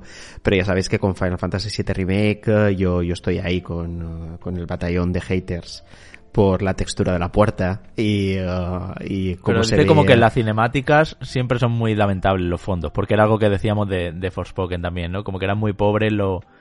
Pues está dentro de la taberna, pero justo le ponen un plano que se vea la pared rancia detrás, en vez de verse la vidilla de las mesas y de todo eso, ¿no? Por ejemplo, ¿no? Bueno, eh, es, es, que creo que al final no, no eh, las cinemáticas eh, son consecuencia, porque las cinemáticas ya son in-game, ¿no? Entonces es consecuencia de, de, lo que ya tienes en el escenario, que el escenario suele estar bastante pelado. Eh, le faltan, sobre todo a mi modo de ver, tanto elementos decorativos que lo llenen como un mejor uso de la iluminación y de las sombras, que eso es lo que yo, por ejemplo, he echado mucha en falta en, en Forspoken. De hecho, tiene, tiene este efecto que no sé exactamente cómo se llama, eh, cuando las paredes emiten luz para que la estancia esté más iluminada porque quieren que esté iluminada y que hacía también eh, Horizon Zero Dawn que era algo bastante horrible en interiores porque tenías como una luz rojiza que te cegaba y que, y que no le verías el sentido, ¿no? Porque tú podías estar eh, de noche y no haber incluso ni tan siquiera antorchas y lo veías todo rojo en interiores, ¿no? No, no tiene sentido. Entonces, yo creo que esto le pasa en ocasiones también a los juegos de, de Square Enix, pero ya digo, el tema de los fondos, el tema de las texturas también es algo que necesitan eh, mejorar y que eh, a, ni, a, nivel gráfico, por ejemplo, insisto, le, le, pasó mucha factura a Final Fantasy VII Remake, que bueno, que puede ser un poco de coña, pero quieras o no, ya te deja como en el regusto de mmm, esto no, esto no me cuadra. Podría haber sido un poquito mejor, ¿no? La exposición visual. Mm -hmm. David GG nos dice, la saga Jack and Daxter es de lo mejor que tiene Naughty Dog junto a Crash Bandicoot. A mí, Unchart a mí Uncharted no me gustó nada. Este comentario viene, mano, porque yo decía que que Amy Genit, pues ya podíamos decir que era una mala mmm, escritora de videojuegos, porque había hecho pues Soul River y tal, pero también Jack and Duster, los tres primeros Uncharted y todo eso, ¿no? Y coincido con David GG, a mí Jack and Duster me flipa, es de lo mejor Sí, que tiene Naughty. Dog. Sí, pero argumentalmente no es nada del otro mundo, ni Jack and Duster, ni Bueno, Jack 2, ni Jack 3. Pero, pero fíjate que yo creo que cuadra bastante bien con el, el público objetivo que tenía Jack and Daxter, que sí, que es verdad pero que es fue... la misma historia que tienen todas las plataformas tridimensionales. Mm, Sí, es verdad que en pero- el 2 le metió lo del renegado, que ya se hacía Claro. como puro eso. Y la luz en y el la 3 ese rollo Mad Max en el desierto y todo. eso. El 2, el, el 2 es una pasada. El 2 eh, casi casi rollo sandbox. Tiene, tenía hasta un poquito de, de rollo sandbox. Era, era increíble. Y, Pero hablo de no la sé. narrativa, de la Amy Sí, sí, sí, Hennig, sí. sin Sí, sí, duda. sí. Jack Sí, 2 sí, es sí. de mis juegos favoritos de mi vida. O sea, Jack 2 renegado a tope, pero... Pero que te lo decía, que Jack 2 el, re- el renegado, por ejemplo, cuando ya Jack incluso puede hablar eh, y demás, pues bueno, no es nada del otro mundo, pero tampoco diría que sea mala. Yo creo que a nivel medio, mediocre, Claro, si, si pues quieres llamarlo así, pero no malo, es decir, pues No, a- la media, que tiende a la media. Y los Uncharted, ¿qué quieres que te diga? A mí los Uncharted del 1, el 2 y el 3, a nivel eh, narrativo es lo que hemos dicho siempre, si es que es Indiana Jones hecho videojuego. Y ahí sí que me parece que hizo un buen trabajo, el trabajo que tocaba hacer. Entonces, Esto, otra- ¿eh? Pero otra no, cosa es, no es- una diosa de la escritura, Amy Hennig. Igual que la Rihanna Pratchett, lo siento, ya se lo dije a Paula Croft cuando estuvo aquí. Eh, los Tomb Raider, la trilogía nueva, no es tan bien escrito, lo siento por Rihanna Pratchett. Mm. Bueno, a mí el primero sí que me pareció más Ah, bien escrito. Dios, Es, que, es juegos que creo muy que en la eh, media, mano. Es que, es que creo que hay, eh, pero, pero bueno, pero que tampoco es, es mala escritora o son malas escritoras, sino que bueno, Ah. pues, pues tienden Pero a la son- media. Son escritoras Y- como podría ser tú. Y al final, o- ojalá, ojalá, al final, eh, fíjate, Uncharted, yo creo que el carisma que tiene la propia saga en sí va mucho también con cómo tiene la manera de narrar ese, ese juego, ¿no? A través de diferentes diálogos que tiene Nathan Drake con su propia personalidad. Así que yo creo que la construcción de personajes Mm. Sí. también estuvo, Eso sí. estuvo Eso sí en su bien. Mm. poder. Claro. Lo que pasa es que luego te viene Neil Druckmann y le intenta dar una intensidad eh, de eh, prácticamente de cuando vas al baño y, eh, y estás ahí haciendo caca, esa- ese tipo de intensidad tan fuerte se la quiere dar Neil Druckmann que, que, que bueno, que yo ya sabes que soy bastante crítico con Uncharted 4, aunque puede ser un gran juego, pero que a mi modo de ver no, no cuadraba tanto con el tono que se le había dado desde siempre a Uncharted. Así que cada, cada cosa en su propio contexto me parece que es interesante. Obviamente yo creo que Forspoken está mal escrito, ahí coincido contigo. Pero la no protagonista creo- bien, ¿ves? Eh, eh, Amy Hennig ya lo tengo, Manu. Es una gran hacedora de personajes principales. Puede lo ser, clava, puede carismáticos, porque Frey está... A mí me encantó ella, ¿eh? Las líneas de diálogo de ella, hasta que se pone a hablar con el puto brazalete, pero las líneas de diálogo de ella están muy bien. Y ha hecho, en Naughty Dog, pues eso, grandes iconos con su propio humor y su... Eso sí, los protagonistas los clava a la hora de dibujar. Sixto Verdú dice, no estoy de acuerdo con Manu acerca de que Switch es la consola idónea para Monster Hunter Rise. Después de haber jugado 300 horas en Nintendo Switch, con un auricular conectado al móvil utilizando Discord para hablar con mis amigos, no es de recibo que en 2023 Nintendo no haya implementado un chat de voz. teniendo un servicio online de pago. Esto Estoy viene porque dijiste, claro, que Estoy de acuerdo, sí, sí, sí, sí. Totalmente estoy de acuerdo porque no había pensado justamente en eso. Porque yo soy más, eh, ya sabes, de, de jugar en solitario. Y no había pensado en eso, entonces no tengo nada más que decir que reconocer que tiene toda la razón nuestro oyente. Totalmente. De todas formas, voy a decir una cosa. Mm, Switch sigue siendo muy golosa para Monster Hunter Rise y entiendo todo lo que dice y todo. Yo no sé si por tener un chat de voz integrado en el juego o, o lo que sea, preferiría jugar en otra consola que no sea en Switch a Monster Hunter Rise, ¿eh? Sixto. O sea que entiendo perfectamente lo que dices y estamos de acuerdo completamente. Se nos pasó ahí ese pequeño detalle. Pero, ¿sabes qué pasa? Que muchas veces jugamos a los juegos con anticipación y la experiencia multijugador que tenéis de 300 horas, tener que poner el Discord, no sé qué, nosotros lógicamente no las tenemos, ¿no? Porque jugamos en single player para hacer el review, tal, o a lo mejor una partida con otro compañero algo así, pero una cosa muy puntual. Y hasta que no llegáis los, los jugadores a, a meterle horas y horas y empezar a ver las flaquezas, pues puede pasar. Claro que sí. Bueno, y así con este ritmito, Manu, pues nos vamos a ir yendo, porque ya pues aquí todo secciones una tras otra. No hace falta hacer eh, hacer eh, puentes de musicales ni nada, y yo te dejo esta semana ocupado, vamos a dejarlo ahí, hasta el lunes a las 10 de la noche que nos veamos en streaming, nos veamos en Twitch, y por supuesto el jueves que viene pues estaremos aquí en Reconectados, ya sabe todo el mundo con lo que con lo que toca.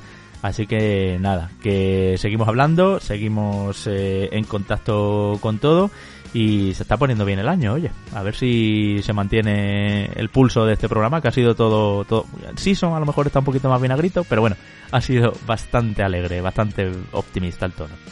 Sí, sí, al final, mira, decíamos que cuando los juegos salen mal eh, son interesantes de, de analizar, sobre todo con siempre ese debate o perspectiva de cómo podrían haber sido mejor o dónde falla. Eh, creo que son eh, reflexiones que son eh, muy entretenidas desde, desde la parte desde la parte crítica. Eh, pero luego, cuando tienes programas de estos donde la gran mayoría de cosas son, son buenas, también uno disfruta, porque obviamente nos gusta jugar a videojuegos, pero sobre todo nos gusta jugar a buenos videojuegos. Y yo animaría a todo el mundo a que el lunes que viene se venga el streaming que tendremos a las 10 de la noche.